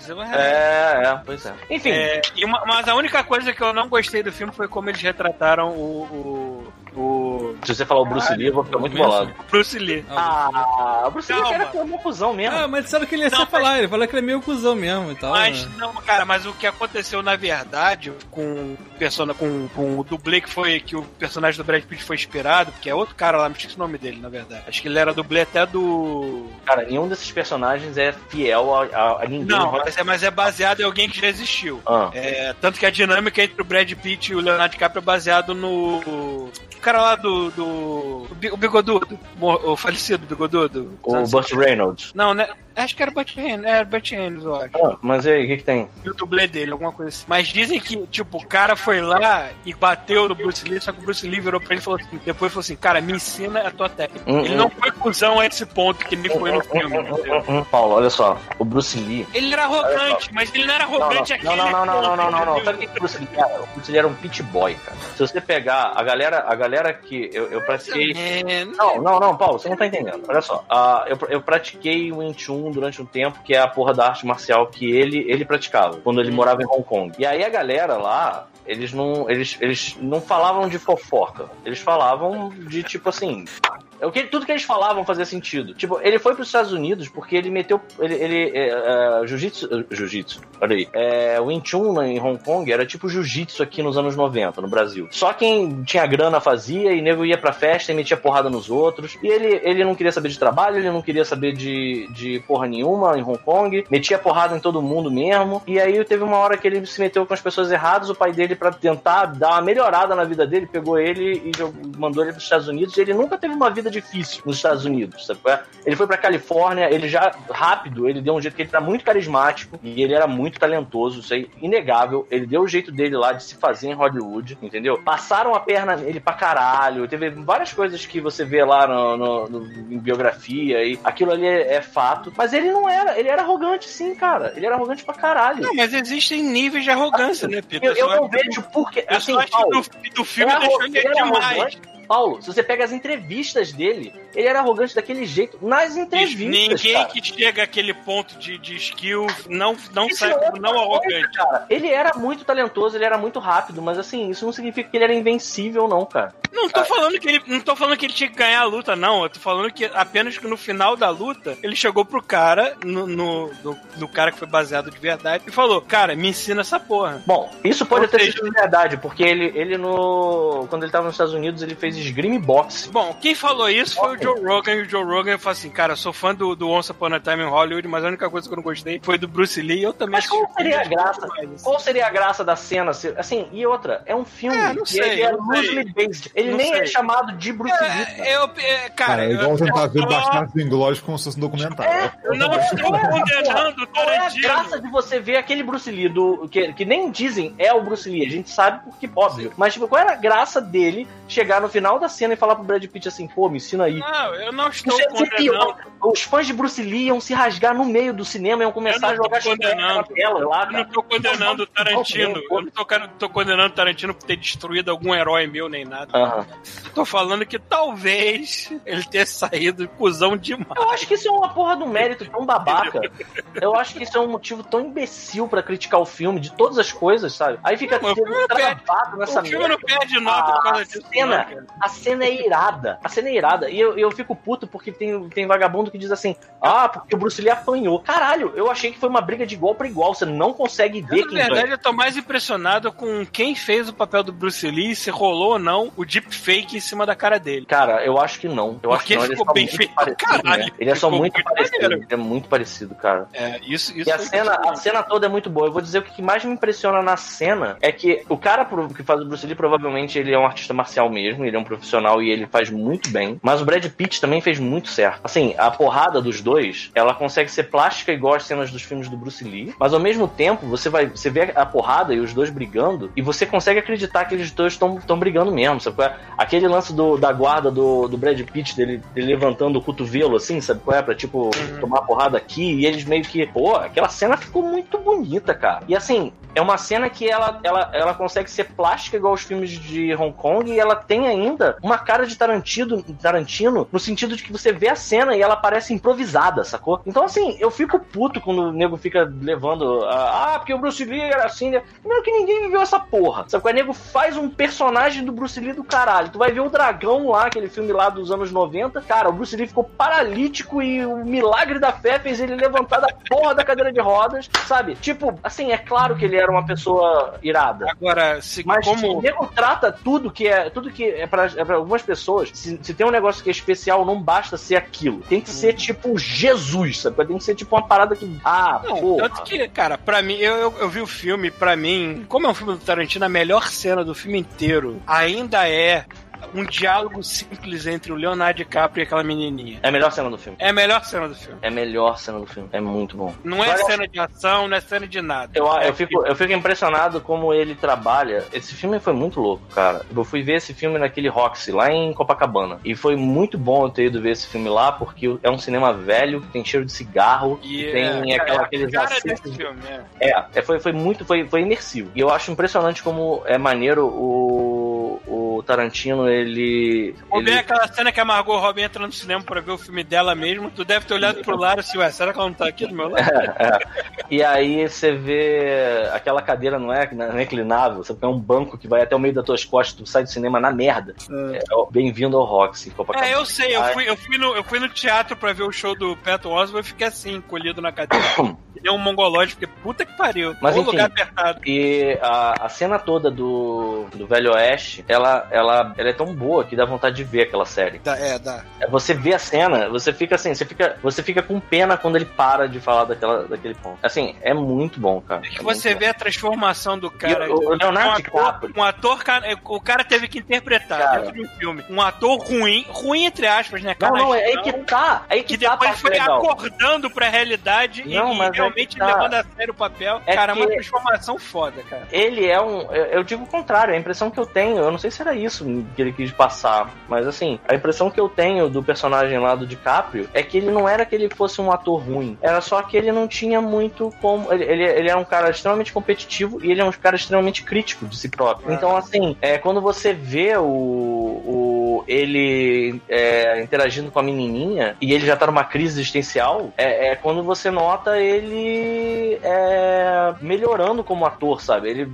ele, ele, ele, tem, ele tem finalmente aquela menina acaba sendo uma. Como é que eu vou explicar? Um parâmetro pra ele crescer, sabe? Tipo, um lugar que ele vai se apoiar pra tipo, saber pra onde ele vai. Porque é muito comum o cara se estagnar em qualquer coisa, sabe? Mesmo porque aí, ele vai olhar ele essa pessoa de 12 anos de idade está levando a vida mais a sério do que eu, então dá Não é só isso, não é só a questão de levar a vida mais a sério. Ele é um cara que ele chegou num auge e agora ele tá, tipo, caindo. Você vê que ele não aceita de cara ir pra Itália porque ele não quer. é, ele, ele acha que aquilo ali é tipo um cemitério pra ele, sacou? Aquilo ali é Uhum. tipo um fim de carreira. Porque ele fazia coisas fodas e agora ele tá indo pra Itália. Então, assim, é, ele não quer aceitar, sabe? E o, o Leonardo DiCaprio, cara, puta que pariu. Eu nunca assisti o Lobo de Wall é Street. sacanagem. Não, o Lobo de Wall Street também é Eu nunca assisti o Lobo de Wall Street, que dizem que é foda. E eu nunca assisti o Shutter Island também, que dizem que é do caralho. O Lobo de Wall Street, o cara mostra todo o range dele pra todos os gêneros possíveis, cara. Não, mas assim, mas muita coisa recente do Leonardo DiCaprio que eu, eu vejo que fico, puta que pariu, cara. Esse cara é aquele mesmo. Se bem que ele já era foda na época, o problema é que ele fez uns negócios muito. é, muito populares. O e primeiro filme que eu lembro dele é o Confissões de Adolescente, que eu acho Que é irado. que, mas eu, eu que é irado. Que ele faz um menino que tem autismo, né? Uma parada assim. Acho que alguma coisa assim. Mas ele, ele também, cara, ele só foi crescendo no, Ele é muito bom, cara. no trabalho dele. Ele e o Brad Pitt, cara. O Brad Pitt nesse filme tá muito maneiro. Vocês já notaram que o Leonardo Porque, DiCaprio assim- é o único galã de Hollywood que não tem um corpo bonito? Então, Ele, parece, ele é muito tiozinho. Do, ele Mas tira é a que- camisa, ele tem, ele tem a barriguinha dele de chope, tranquila. Assim. ele tem aquele corpo que o chuvisco chama de corpo de lata de lixo da Conlurb, né? Que é tipo Mais quadradinho. ou menos, é, pois é. Mas aí que tá. É... Só que ele é tão bom no que ele faz que foda-se isso. Sabe o que, que é foda? Sabe o que, que é foda? É, é porque o Leonardo DiCaprio ele realmente rouba a cena, mas o Brad Pitt tá muito bom. Eu fico pensando, você viu o Brad Pitt, você fica assim, cara, eu queria ser amigo desse cara. E eu queria ajudar esse cara, sabe? É porque ele é, é um cara tão gente boa. Que você fica assim, eu fico, fica com vontade de entrar dentro da tela do cinema e falar, cara, eu queria te ajudar aí, mano. Eu queria ser teu amigo também, sabe? Tipo, porque assim, é muito foda, sabe? Tipo, tem, tem umas coisas que. É muito comum você ver isso em filme de máfia, que é aquele lance da lealdade, né? Que você, você tenta. Você vê e aí você meio que tenta se espelhar naquilo como um- uma virtude e tudo mais. Tipo, e ele tira onda nesse ponto, sabe? É, é- eu não sei, eu achei muito bom. Eu achei muito bom o filme, de verdade. É, eu, não- eu vi uma vez só. A única crítica que eu tenho de fato é ele ser um Bastardos Inglórios 2. Assim, não tô dizendo que fui eu que, que saí com isso. Não fui eu que previ isso. Foram outras pessoas em volta, várias pessoas falaram. E eu fiquei, enquanto as pessoas falavam, eu ficava assim, "Ah, cara, de novo, ele não vai cair no erro de, Digamos de fazer o mesmo. Eu acho que se fosse qualquer outro diretor, não seria a mesma coisa mesmo. Não tem. É, não, não seria mesmo. Mas tem coisas desse filme que são maravilhosas. A parte toda lá do rancho, é, onde a família Manson fica, irada. Cara, o Tarantino é o único diretor que ele faz cenas que não levam a nada e você ama do caralho. Tipo, aquela cena mesmo da Margot Robbie no cinema ver o filme dela. Não, tecnicamente não deveria Leva. acrescentar em muita coisa, mas. Não, mas e- leva enriquece o ela é uma dela de pessoa adorável, sabe? Tipo, É, exatamente. É. cara, e assim... E, não, é, Margot Robbie- depende, e ainda tem essa. Ele te vende uma personagem adorável e no fundo da sua cabeça, que você conhece Bom, a história tá- real, tu fica assim, ah, não, não, não, não. É, pois é. Mas aí é que tá. A... E a Margot Robbie é linda. Mas É. sério, vocês já viram a Sharon Tate? A Margot Robbie, ela, ela é linda, ela é Não, carismática. escuta, Ela é... Paulo. O Paulo ele só escuta até onde ele quer. Vocês já viram a Sharon Tate? Já, ué. Eu tô tentando me lembrar da cara dela agora, exatamente. Procura Mas, como a Sharon na- Tate. vou botar tá? no Olha nove. assim, ó. Sharon Tate. Dança dos Vampiros. Dança dos vampiros. é. Assim, Tá. ela é linda demais, Ah, cara. mas eu não Mas vou não poder bota, botar na live, né? Não bota aí não, não bota aí não, Vou mandar só uma foto. derrubar de novo. Botar uma foto. É. Tá A foto acho que não vai dar problema. E aí, galera, olha só, são 9h38. Eu passei É, muito já tempo deu. aqui por causa Já da história do Bruce Lee, que eu fiquei, fiquei revoltado. É, e aí eu vou lá. Um beijo pra vocês. Não, vamos e aí, sair todos, não se preocupa, já acabou também, galera. Muito obrigado. Semana que vem. Semana que vem a gente faz um temático? Vamos Pode fazer um ser. temático, Pedro? Então, Vamos. faz- vocês querem fazer aquela parada de novo de botar no Instagram alguma coisa assim? Pode ser. Pode ser. Então, vou deixar isso na mão de vocês. Você é apenas o roxo. Eu quero que vocês escolham. Beleza? Então, é isso aí, galera. Muito obrigado. Desculpa por semana passada foi aquela merda que deu, mas God Mode é isso aí, né, gente? Vocês entendem como é que é. Vou passar isso aqui pra MP3, não se preocupe, quem estava com dúvida. E nos vemos semana que vem, amorzinhos. Beijo na bunda de vocês.